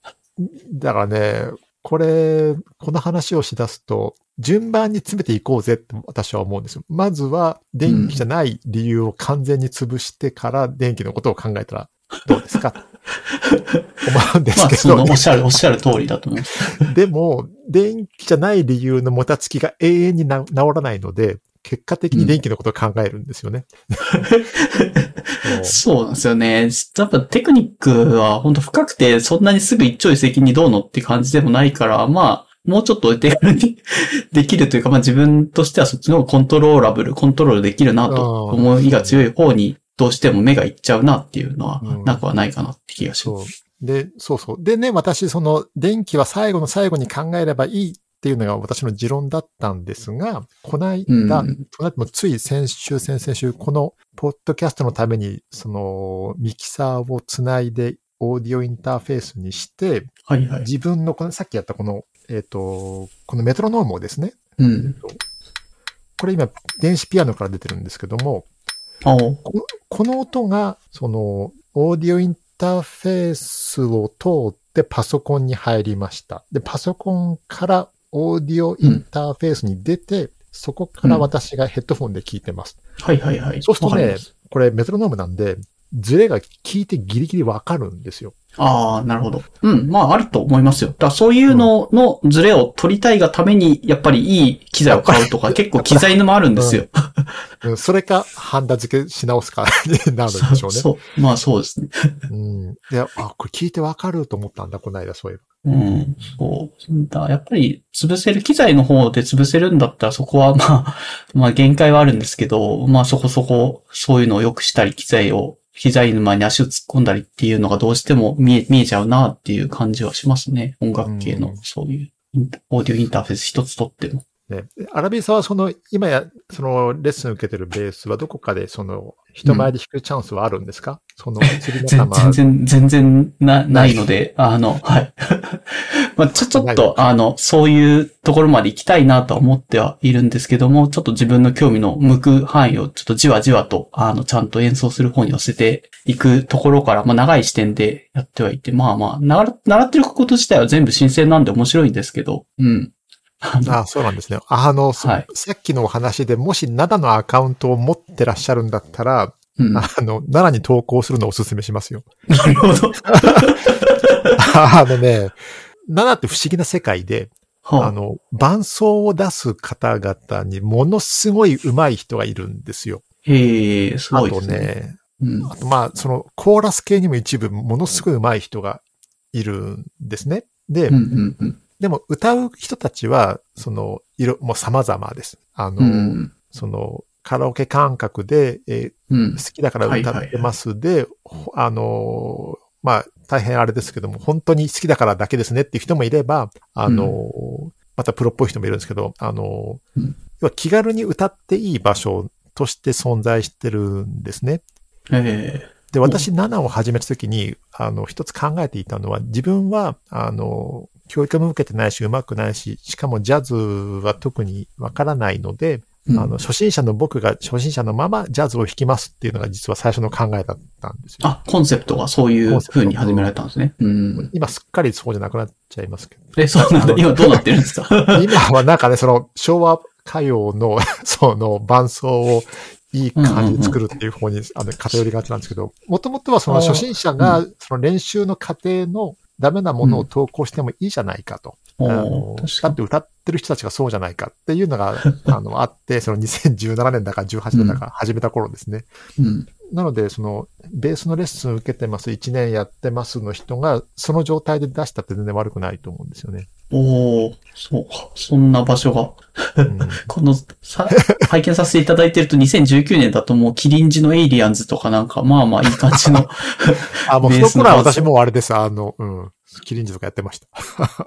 いや、いでもいやいい、いい曲ですよね、あれ。うん。エイリアンズ。キリンジお好きですか？あの、あ、あはい。あよく聞いてますけども、はい。よく聞いてます。あの、うん。キキリンジは、あの、その、和音の、コード進行の、その、技がすごいんで、うんうんうん。あれ二人ともギターすごい上手いと思うんですけど、あの、あのベースライン取るだけでも多分相当勉強になりますね。ええそっか。まあ一応じゃあ、学習過程を見せてもいいや、というコンセプトで、こんだけもう、どれぐらいだろう ?3、4年ぐらい続けてやられてるとかなってるって感じですかね ?2017 年とかで5年ぐらいか。17、10 17年ぐらいだと思う。8、9、0、1、ううんん、そうだな。そっか。まあいいっすね。あの、確かに。やっぱ演奏するってなると、それはそれで、あの、心のハードルももちろんあるけど、これぐらいだったら、まあ、ああげといて、下手くそだなって思われても別にね、そのコメントも言うほどつかないんじゃないですかね、そういうの。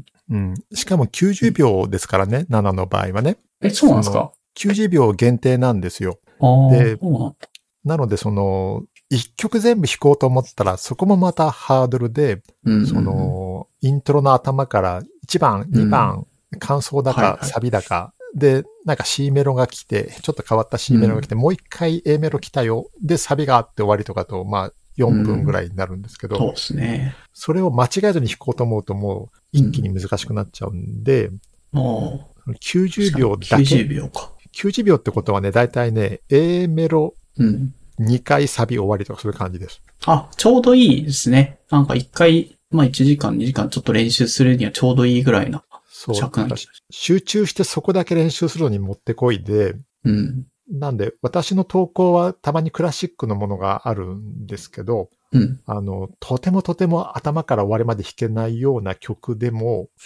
その、ぬ切り抜き版90秒でそこだけ頑張って練習しましたっていうのを出すんですよ。なるほど。確かに。新世界よりドボルザークの、あの、呼吸曲とかも弾いてますね。やこれは。どれなんだ？よストリング？スっていうのは、どう、どういう楽器なんです？あ、それは、あの、コントラバスを弾いたコントラバスか時にその、そのアイコンを選んでるんですけど、あ、そういうことか。ああ、なるほど、なるほど。あの、コントラバスだとこれ。あアイコンを選ぶんですよ、自分で。あ、色で変えてるんですね。あ、色ってか、ねあれか。あの、楽器の、なんだろうね、アイコンみたいなの。そうそう。メインボーカルの時はメインマイクのアイコンにするし、うん。ああ、総合も歌ってますね。いい曲ですよね、山下達郎さん。おー、そこに気づきましたか？応募いい曲ですよね。うん、めちゃめちゃき、たまに聴いてます。いい曲だなって思う。あれ、実は歌詞あんまり分かってないんですけど、私、去年日本に帰ってきて、うん。あの、街行く人を見た時に突然あの曲が頭を回ったんですよ。そんなことある？その時に歌った曲です。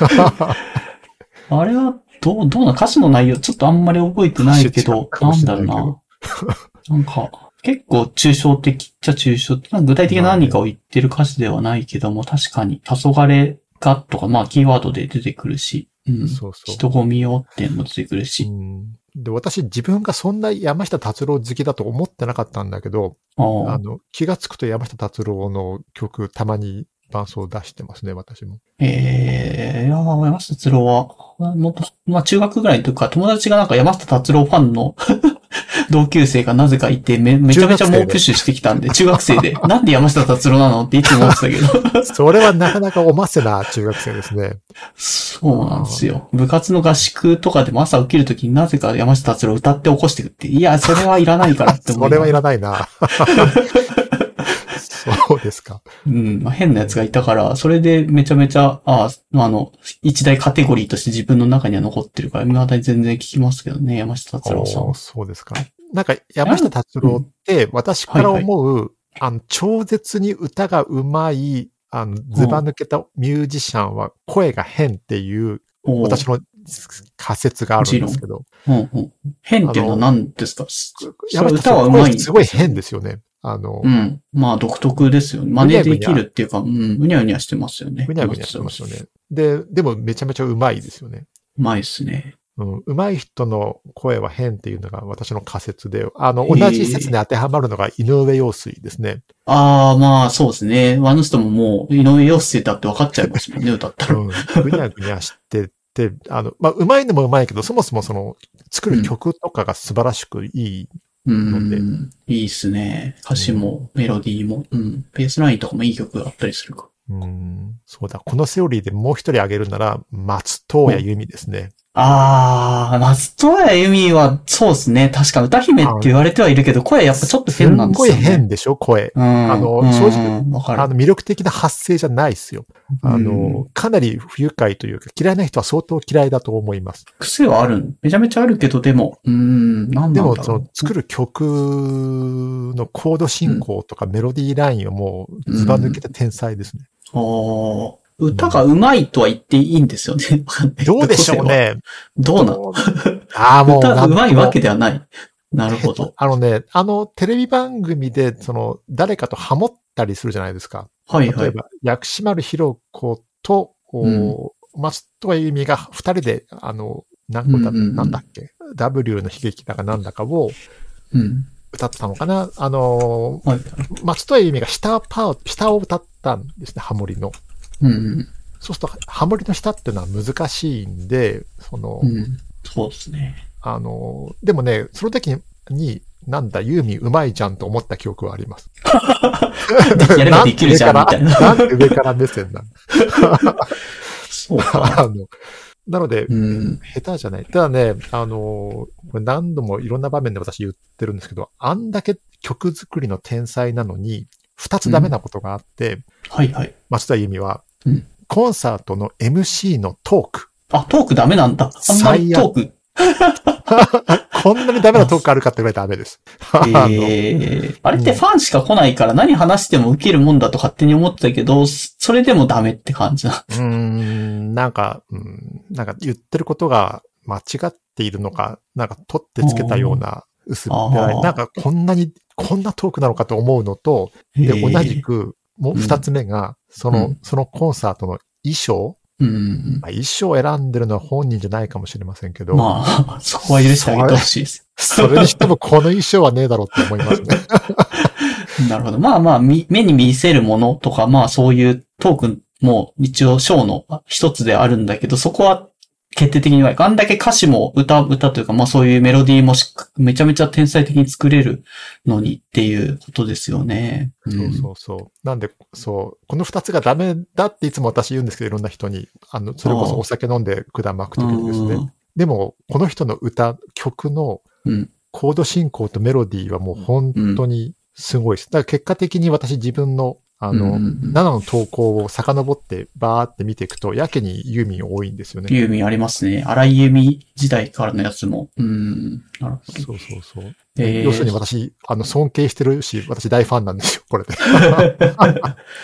変な話ですよ。そうか。ええあの、ワーピさんの、なんかさっき調べたエピソード22とかなんだような気がするんですけど、そこで出てきたのって、夜遊びの、えっ、と、ボーカルの生田リラさん、イクラさんって呼ばれてる人を結構ほ褒めてたような気がしてて、あの、ボカロ、結構最近だとその、ボ、ボカロ出身のとかっていう、そういう音楽が流行ってるところの、しなんだろうな、そういう曲を作るグループの人ボーカルの人とかっていうのが確か紹介され、音、音程とか全然外れない、すごい正確だよ、すごいいいよねっていうああ、なるほいうど。話を、うん、したんですけど、まあ、マークさんはどうなんですかね？そういうちょっと最近目の曲とかはそこまで、そういうのところまでは特に聞くのは一旦はいいかな。まあ、そういうう、んまあ以前の曲とかで全然閉じててもいいとは思うんです。これね、ある年齢から突然、新しい曲を、その、ひしまう引き出しがなくなっちゃってる気がするんです。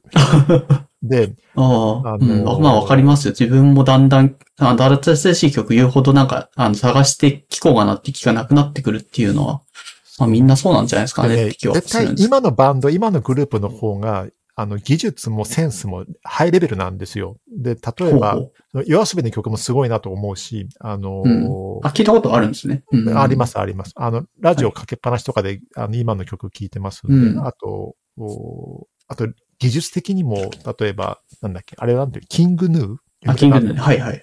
うん。どう考えてもこの技術、あの、もう、その、テクニックがもうピカイチですよね。うんそうですね。あのーすっげえなと思うんだけど、その好きな曲の引き出しにも入らない、入りきれなくて、あの、だんだん忘れてっちゃう感じうんですかね。うんあと話ずれますけど、ああの、はいはいもう、ワッピさんと何回も音楽の話をお酒飲みながらしてますけど、好きなボーカリストが合わないんですよね、私と。あ、そうなんだ。ピさんもね。なので、あの、あれです、あの、典型的ないい例がね、中島美嘉だ。これ、ワッピさんとお酒飲みながらこの話をした記憶があるけど、あの、うん中島美嘉なんであんなこうほ、弱々しくて細くてうん力のない声で、そうっすあんなのはもう、何の価値もないみたく多分、ワッピさんは思ってると思うんですけど、あの、私中島美嘉好きなんですよね。あ、なるほど。そこは相入れない 中島美嘉、賛成派、反対派、激論が、管を巻くと、管巻きトークがあったわけです。まさにそうですね。あの、かぼす弱々しい声とか好きなんですよ、私。ああ、いや、いいと、私嫌いじゃないですけどね、別になんか、あんなのいらんと思ったことは全然なくて、普通に聞いてましたけど、そっか。へえ、ワークさんち否定派だったんだ。うん、否定派でしたね。あと、チャラとかね。うんああ、チャラも、まあいいですけどね、声質。なんうか。ん、変な声で弱い声好きなんですけどね。そんな感じでしたね。話それますよ。急にワッピさんといえば、そういえばそんな話を。ああ、いたなと、やいいんじゃないですかね。うん。なんだ、何の話でこれに飛んだんだっけ？あ、音楽の話。音楽の話それで7の宣伝をって言って言って、どんどんそれてったらこうなってる。うん。すいません。く管巻いて すいません。いやいや、そういうコンセプトなんで。はい。で、せっかくなんで、えっと、どうかな、ニュース、もしいければ、だけど、ちょっと若干駆け足になるかもですが、一個一個ちょっと取り上げてなんかコメントをもらえればっていう感じなんですけど、ねなんかセレクションがあればうん。はい。えっと。どれでしょうもう機材の話したから、あ、一個だけじゃないですか。ニュースとトピック言ってないのに一個だけだ。あのー最近のニュース、円安とインフレ。ああ、来てますね。まさに。はいはい。急に経済日経新聞みたいな話ですけど、えー最近の気になるニュース。これだけ円安インフレなら、あのーなんか家とか買いたいなと思ってます。あ、そっか、アメリカで働いて、あれ？それドルでお金もらってたってことですかね今の。あ、はい。あのー当然ドルの資産はあります。ちょっとだけ。ああ、うん。円安なんで、あの、うんえってぐらい増えました。で、あですよね。うん。うんめちゃめちゃ円安だそれはそれとして、あの、もっとインパクトでかいのはインフレで、あの、お金の価値が下がって、物の価値が、上がっている。まああの、物を買うのに必要なお金が増えるんだったら、増えてますね。うん。うん、なんか、その、ローン組んで家を買いたいと、漠然と思ってます。そこでさっきのその、琵琶湖の西にって話なんですけど、え、琵琶湖の西に買うんですか？え、でもこれからドイツに行くって話もされてました。うん、海外に行くんですけど、おだからといって、その、家買うお金を現金で持っていたら減るんじゃないかと思って。ああ、それはあるかな？え、わかんない。どドル建てで全部持っとくとかっていうわけでもなくて、円建てで持ってるのもあるから、その分は早めにって感じ。ああ、そうです、そうです。ああ、そういうことか。はい。最近。あありじゃないですか場所は大丈夫なんですか？琵琶湖の西で。でね、そうそれで、だから琵琶湖の西を探検して真剣に考えてる、あの、検討してるんですよ。この街はどうかな、この街はどうかああな。、どこがす、いや、全然考えたことない。琵琶湖の西に住むか。うん。うん。おまあ、大津はそれは首都だから、そうだけど、でも西かってそうでもないか。うん。あと、引っ越し荷物の話にまた戻りますが、はい。こ、ここで家を買ってしまえば置いとけるじゃんっていう、あの、ああ、まあ、それはそうですね。うん。捨てなくてもいいですね。確かに。それが最近のニュースです。まあ、ちょっと答えはこ、これから多分マークさんの中で決めていくけども、にマークさん的な円安とインフレが来たっていうのは結構でっかい。ねこれはしばらく続きそうですかね？円安、インフレ。うん、なん確かに改善する余地があんまりなす。と思います。あのーうんあ私も株式投資とかもうずっとやってるんですけど、はいはい。あのーあれなんですよ。その金利と為替のう関係とか、うん。その、あの、多少分かってきたんですね。そしたら今の金利差で、今の政策金利で、今の方向性なら円安はもっと進むと思います。おーそういうことか。じゃあ、ま、どんどん、なんだろうな、円で海外のもの、なん、なんですかね、iPhone とか Mac のなんか Apple 製品みたいなの買うのは、より、今も高いなと思うけど、どんどん、どんどんさらに高くなってくる傾向にあるんじゃないかっていう予測は立ってるってことですね。この数年以降。そうです、そうです。ああ、いやー、貧しくなってます。まあ、日本という国自体が貧しくなってるのは、まあ、否定はできないなと。そう。お給料を円でもらうか、ドルでもらうかで全然意味が変わってくるわけで、うん。なんとか、なんとかなんないかと思いますね。確かに。えっ、と、いつに行った時も、それは向こうのドイツ建てでもらう。まあ、ユーロか、ユーロでもらうと。どうするんでしょう？実は何の話もまだ決まってないですが。ああ、これからなんですね。まあ、あんま円でもらわない方が、まあ、いいのかなと思うけど、この今の傾向を考え。うーん、そうですね。あとその、うん。人生の最後にどこ、何でお金を使うかですよね。ああ、確かに。何で？それに家でか、何かでと。うん。あと、どこ、どこの国に住んでますかとかね。ああ、それもありますね、確かうん。に。おーで、私はなるべくったら日本で終わりたいなとは思ってるんで、おーなるほどなそうすると、あの、仮に今、あの、ある銀行にい2000万円入ってましたと。ど。はいはい。これ普通に10年経ったら、あの、あれですよ、その20%、30%うん。価値下がってるかもしれないですよ。そうっすね。ってなると、えーっと、なんだ、1600万円ぐらいになってるってことですかね、価値としては。う。うんんそれが残高の数字だけ見てるとわからないことで、えっ、うと、ん。それであなたはどの、どういうマンションを買いますかとか、あの、そういうことを考えたときに劇的に違うんで、あのそう。で、そもそも家を買うこと自体は、その、お得じゃないって話もあるんですよ。ありますね。う。うんん確かに確かに。、そういうこと言う人すごいいっぱいいるんですけど、うん。えーだったらどうするって感じですよね。あの、まとめ買いする他のものが思いつかないですよ。あの、確かに。うんうん。なんでね確かにみんなどうしてるんですかね、そこら辺に。うん。まあ、家買うっていうのは一個の、なんだろう、住みたい。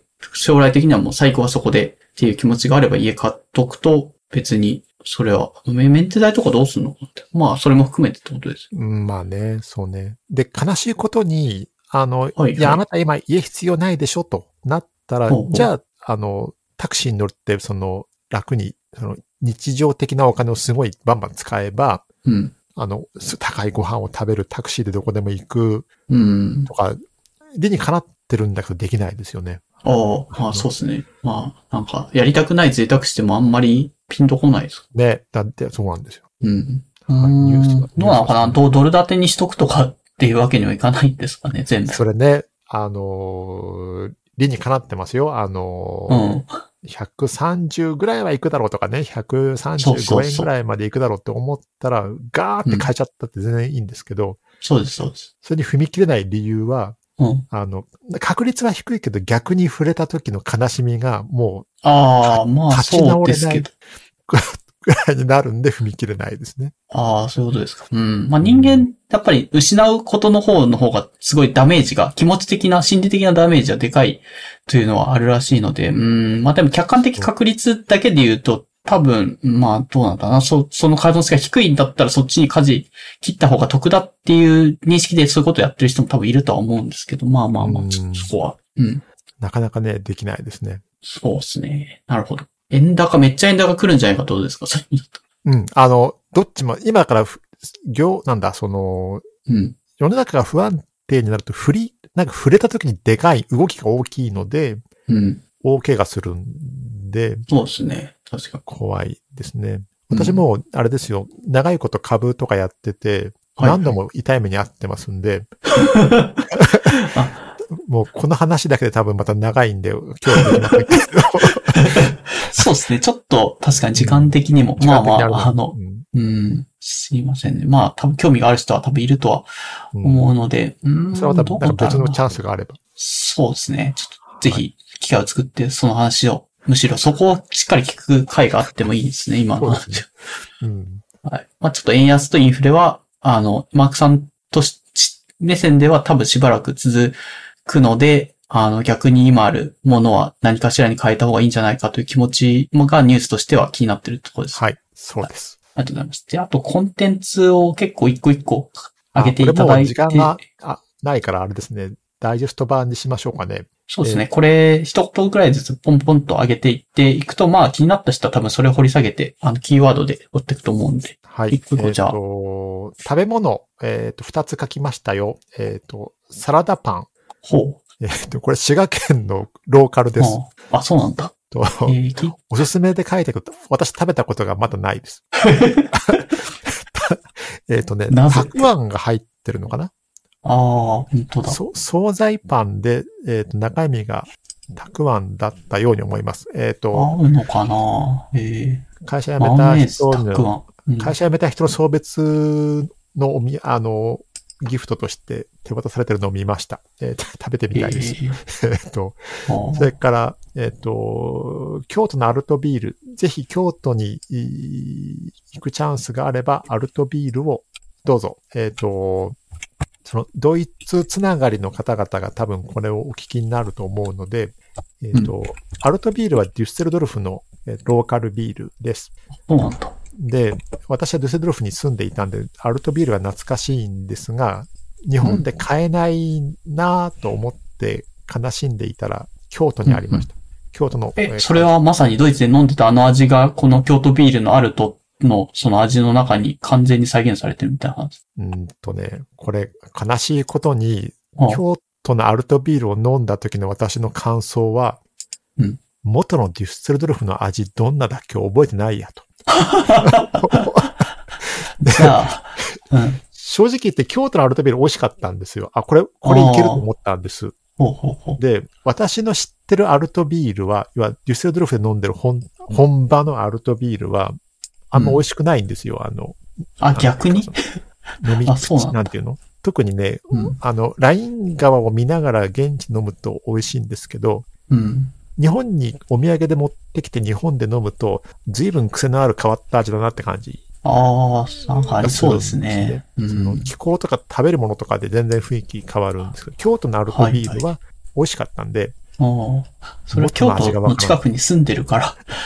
うん、そういうわけでうんまあねお酒は土地のものと合わせると、やっぱり美味しいっていうのはなんか間違いないってグレールさんって2回前ぐらい出ていただいた方が話してたので、まあ京都に住んでるからアルトビールがうまく飲める環境に実はいる可能性ももしかしたらあるかも。うん、そうですね。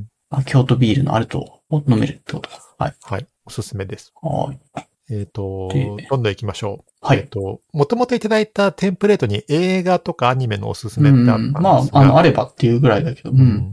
えっと、詳しくないし、あんまりおすすめもわからなかったので、小説を2つあげました。ほう。はいえっと、イリュージョン。これは、あの、誰でしたっけ？リチャード・バックっていう人の書いた小説です。うん、うん、うん。えーかなりおすすめです。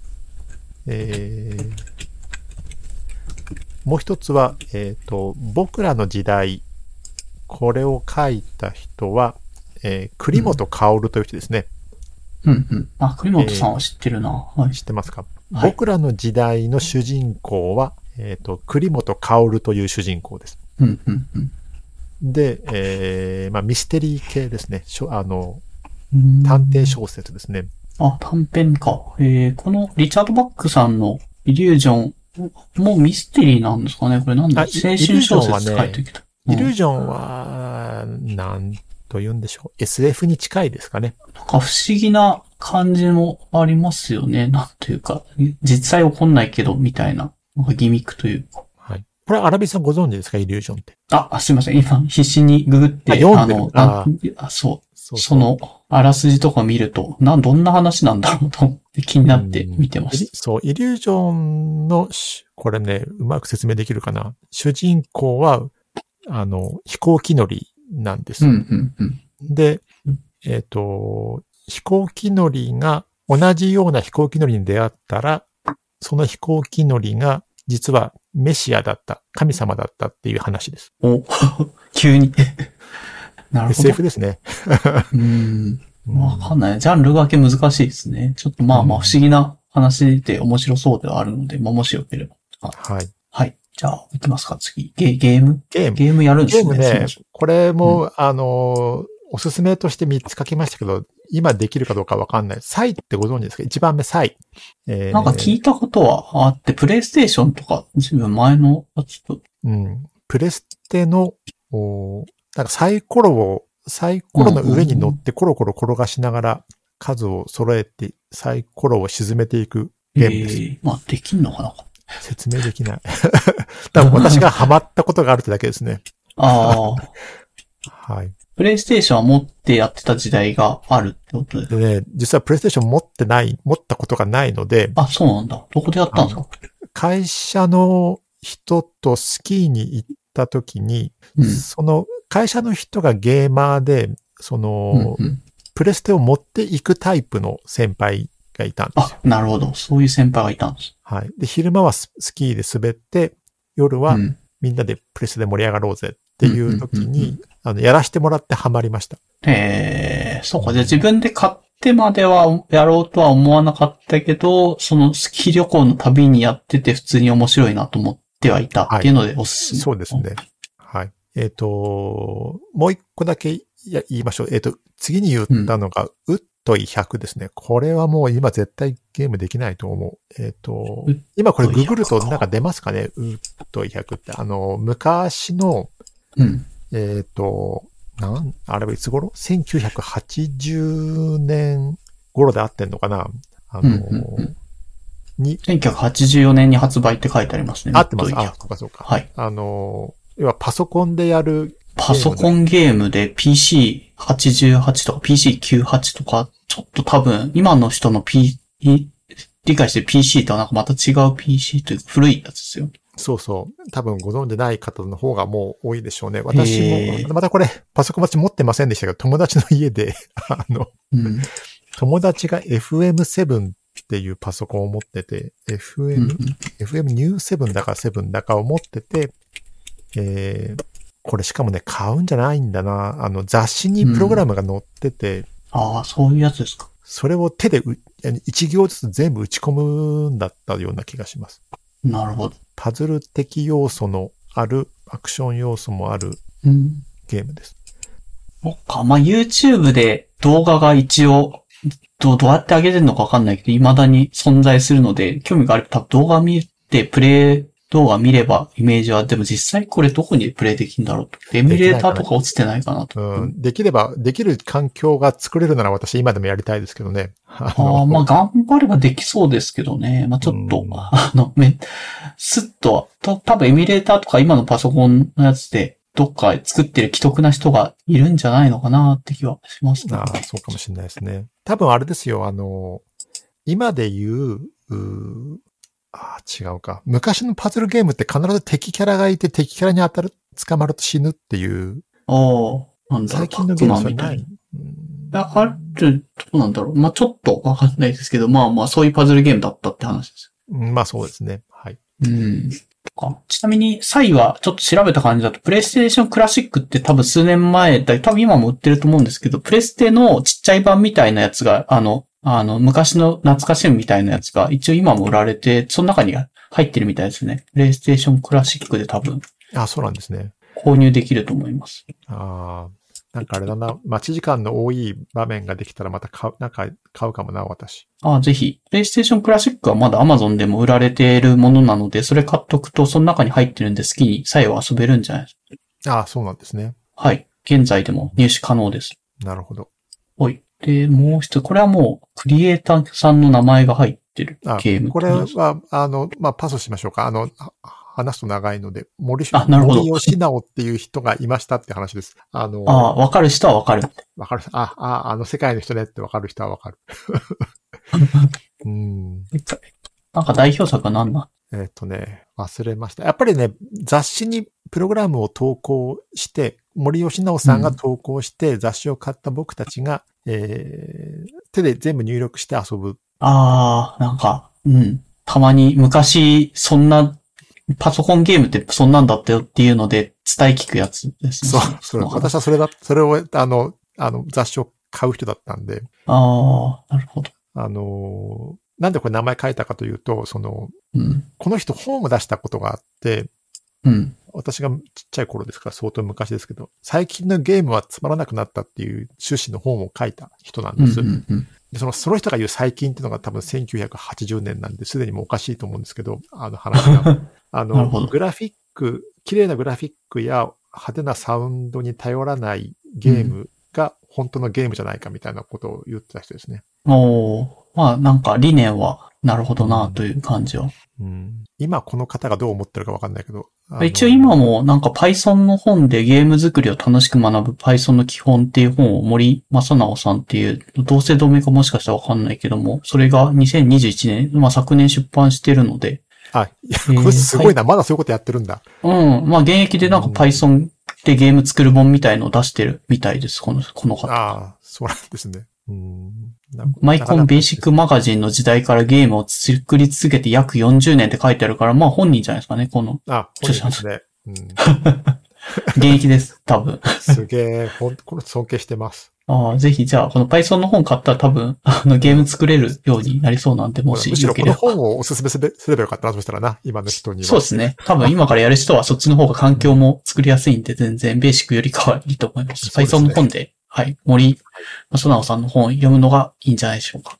はい。はい。で、音楽かな？はい。そうですね。音楽、これあの、えっ、と、よ、4つも挙げました。これ、あの、アーティスト名を書いてます。あ、これアーティストなんですね。うんほうほうカタカナで書いたのは飛ばしましょう。あのー、Every, Everything But the Girl という二人組がいます。おお男性女性の二人組ですね。イギリスか。一人、うん女。性一人。あの、あんまり有名じゃないので、こういう時にお勧めする価値があると思うんですが、私大好きで、あの、伴奏も作ったりとかしてます。ええ特にこの曲がとかもあるんですかね。まあ、代表曲は多分何個かあるんじゃないですか。そうですね。もしもその、ドラムベース、ドラムベースってわかりますかね？あの、うん。その、踊るためのディスコでかかるような、ああ、そうですか。はいド。ラムベースがお好きな方は、えーっと、ミッシングという曲がああ、代表作です。うん。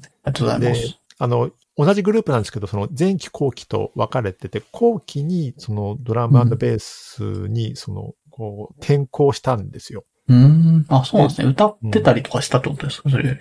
前、まあその後期のドラムベースもボーカルの女性の方が歌うんですけど、あ、歌うんだ。はあ、はい。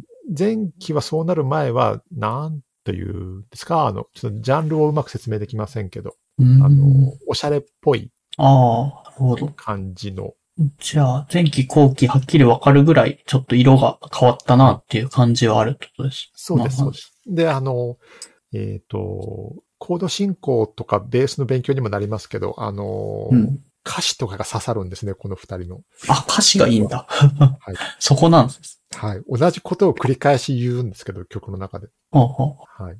多分これ、あの、こなん、どう言っても伝わらないと思うので、あの、聞いて刺まさる聞いてくださいって感じですかね、まず。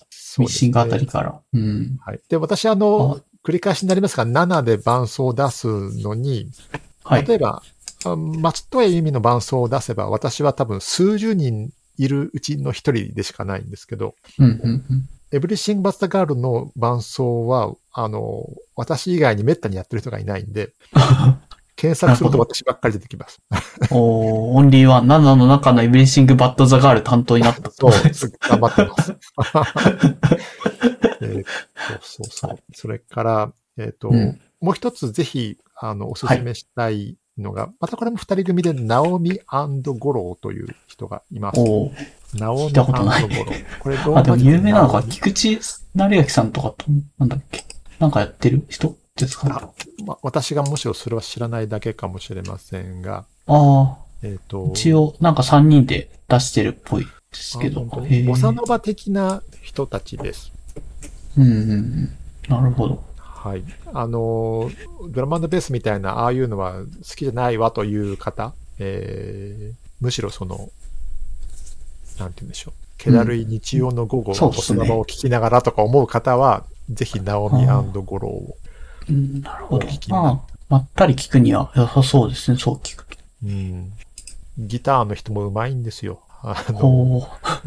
そう、ナオミゴローを聞くと、あ、ギター弾けるようになりたいと思います。あの、ああ、なるほど。ちょっと聞いて、みまあギター弾きの人なんか多分特に刺さりそうだけど、まあ音楽好きな人はみんな多分聞いていいんじゃないのかなっていう。へえ、そうか、は今も活動されてるんですか？このお二方は。この方々は今の人ですよ、多分。あの、あ、本当ですか？おー確かにツイッターも、あでもあるけど、一応やってるか。うんうん、全然、はいはい。現役なのかそうそうであれだ。で、なんで、これ私知らなかったですね。ナオミゴローというのはどんな人たちか。で、あの、うんえっ、と、ある方に、7で、あの、歌ったりしてくれる方の一人が、あの、うんリクエストをくださったんですよ。あの、おおこれ弾いてください。うん、これ、こういう曲があるんですけど、伴奏を作ってもらえませんかと。で、うんあの、それで聞いて、あの、耳コピして伴奏を作ったんですけど、私はハマっちゃいまして、あの、いいっすよ。おーそうか。で、そうで、その人が説明してうんくれたときに、なんか NHK だかなんかの深夜番組で、うん。えっ、と、なんか夜11時55分かなんかの番組ご存知ですか？あの、合ってるかな？なんか1155だったかな？全部うろ覚えですいませんね。あの、出てくるかな ?1155 おやす、おやすみソングセブン、 good night good night song。あれなんか私、E テレ2355ってやつですか？それだ、2355、それだ。2355あ。この曲の伴奏を頼まれて、で、ええ耳コピしながら知ったんですが、グッドナイトソングが良くてですね、うーん。えっ、と、もう本当にあの、アメリカにいて仕事もめちゃめちゃハードで、あの、週末だってもう死んでたんですけども、疲れ切って、んうん。このグッドナイトソングで救われました。あの、何週間か。ああ、ただただ癒しのボサノバじゃない何かがは入っていたってことですかね、グッドナイト。なんでしょうね。結果的に癒しのボスノバなんでしょうけども、ええまあまあまあ、あの、ぜひ聞いてみてからって感じですね。は。はいい。ありがとうおございます。すすめです。はい。ありがとうございます。本当のおすすめ説明しきできませんね、なぜだか。もう好きなんで。まあ、名前あげとけば誰が聞いていいなって思えばいいので、あの、あげていただいただけでも非常にありがたいです。はい。はい。で、活動は思いつかないから、お、もおすすめなもの、ことの方かな、最後の方。最後のおすすめですね。物事。えーご飯を炊くなら鍋で、えーほうおすすめです。炊飯器はいらない。いらないです。あのいらないです、私、ドイツの時から、あの、炊飯器なしで生きてきているんですが、その後日本に帰ってきて日本で暮らした時期も、アメリカに行った時も、その後帰ってきた今も、とにかくずーっと鍋でご飯炊いてます。おーそれは、なんかそれ用の鍋だからってわけでもなくて、普通の何でもいいから鍋があれば、それでご飯は炊けるんだよって話。何でも炊けるんですが、ただ、あの、成功率を上げる場合はですね、うん。えっ、と、雪平鍋がおすすめです。雪平鍋。お雪平鍋って伝わりますかね？あの、あーと、今、必死にグーって。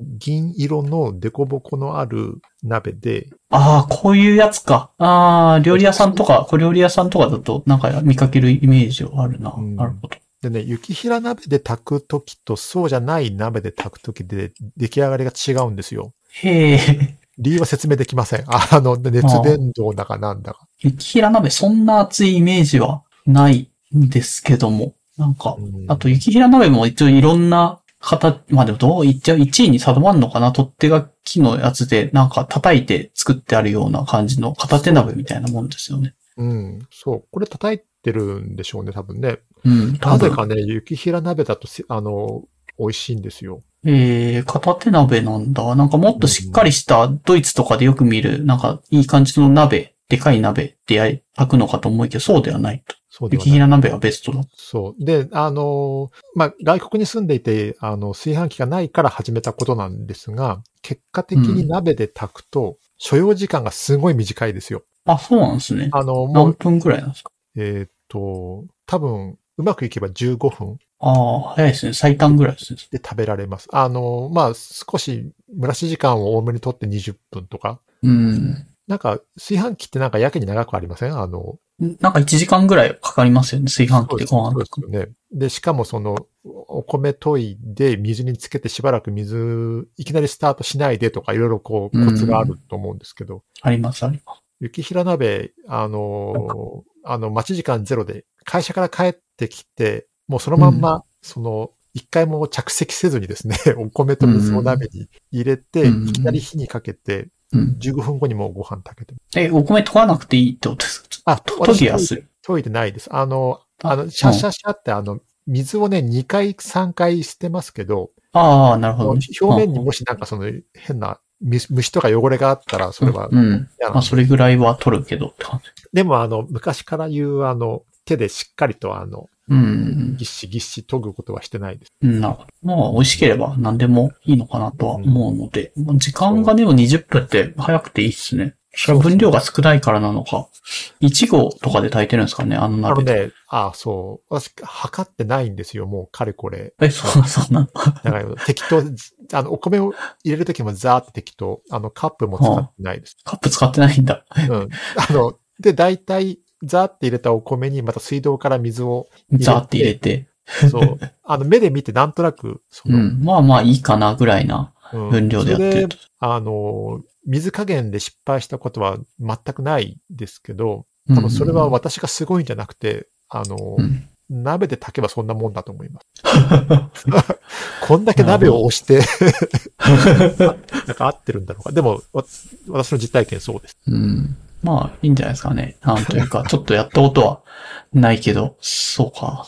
まあちょっと鍋、鍋でご飯炊くの一回やってみてもいいかもしれないです。そうそうそう楽々そうです、何より。はい。で、かかんなくていいしググったりね、YouTube 調べると、またいろんなこと書いてあるんですよ。あの、鍋で炊くときはこのようにしましょうとか、はいはい。ほとんどやる必要がないし、あの、うんそこに、そこに語られるコツはね、あとなんか最後に一回火を強くして水気を飛ばしましょうとかいううん。アドバイスを書く人がいるんですが、全くいらないです。いやもう、米をザって入れて、水ジャって入れて、2回シャッシャってやって、水捨ててもう一回入れて、火に入れて、あと20分勝手に待っておけばできてるみたいはい。あ、ちょっとあそうですね。あれだ。今、は聞いて分かったけど、説明の中で抜けてるのは、火加減はちょっと工夫があります。な。あ、そうなんですね。あのつ中火でとか弱火で置いときゃいいわけではない。うん強めの中火でうん。沸騰して吹きこぼれそうになったら、弱める。弱火か消すと。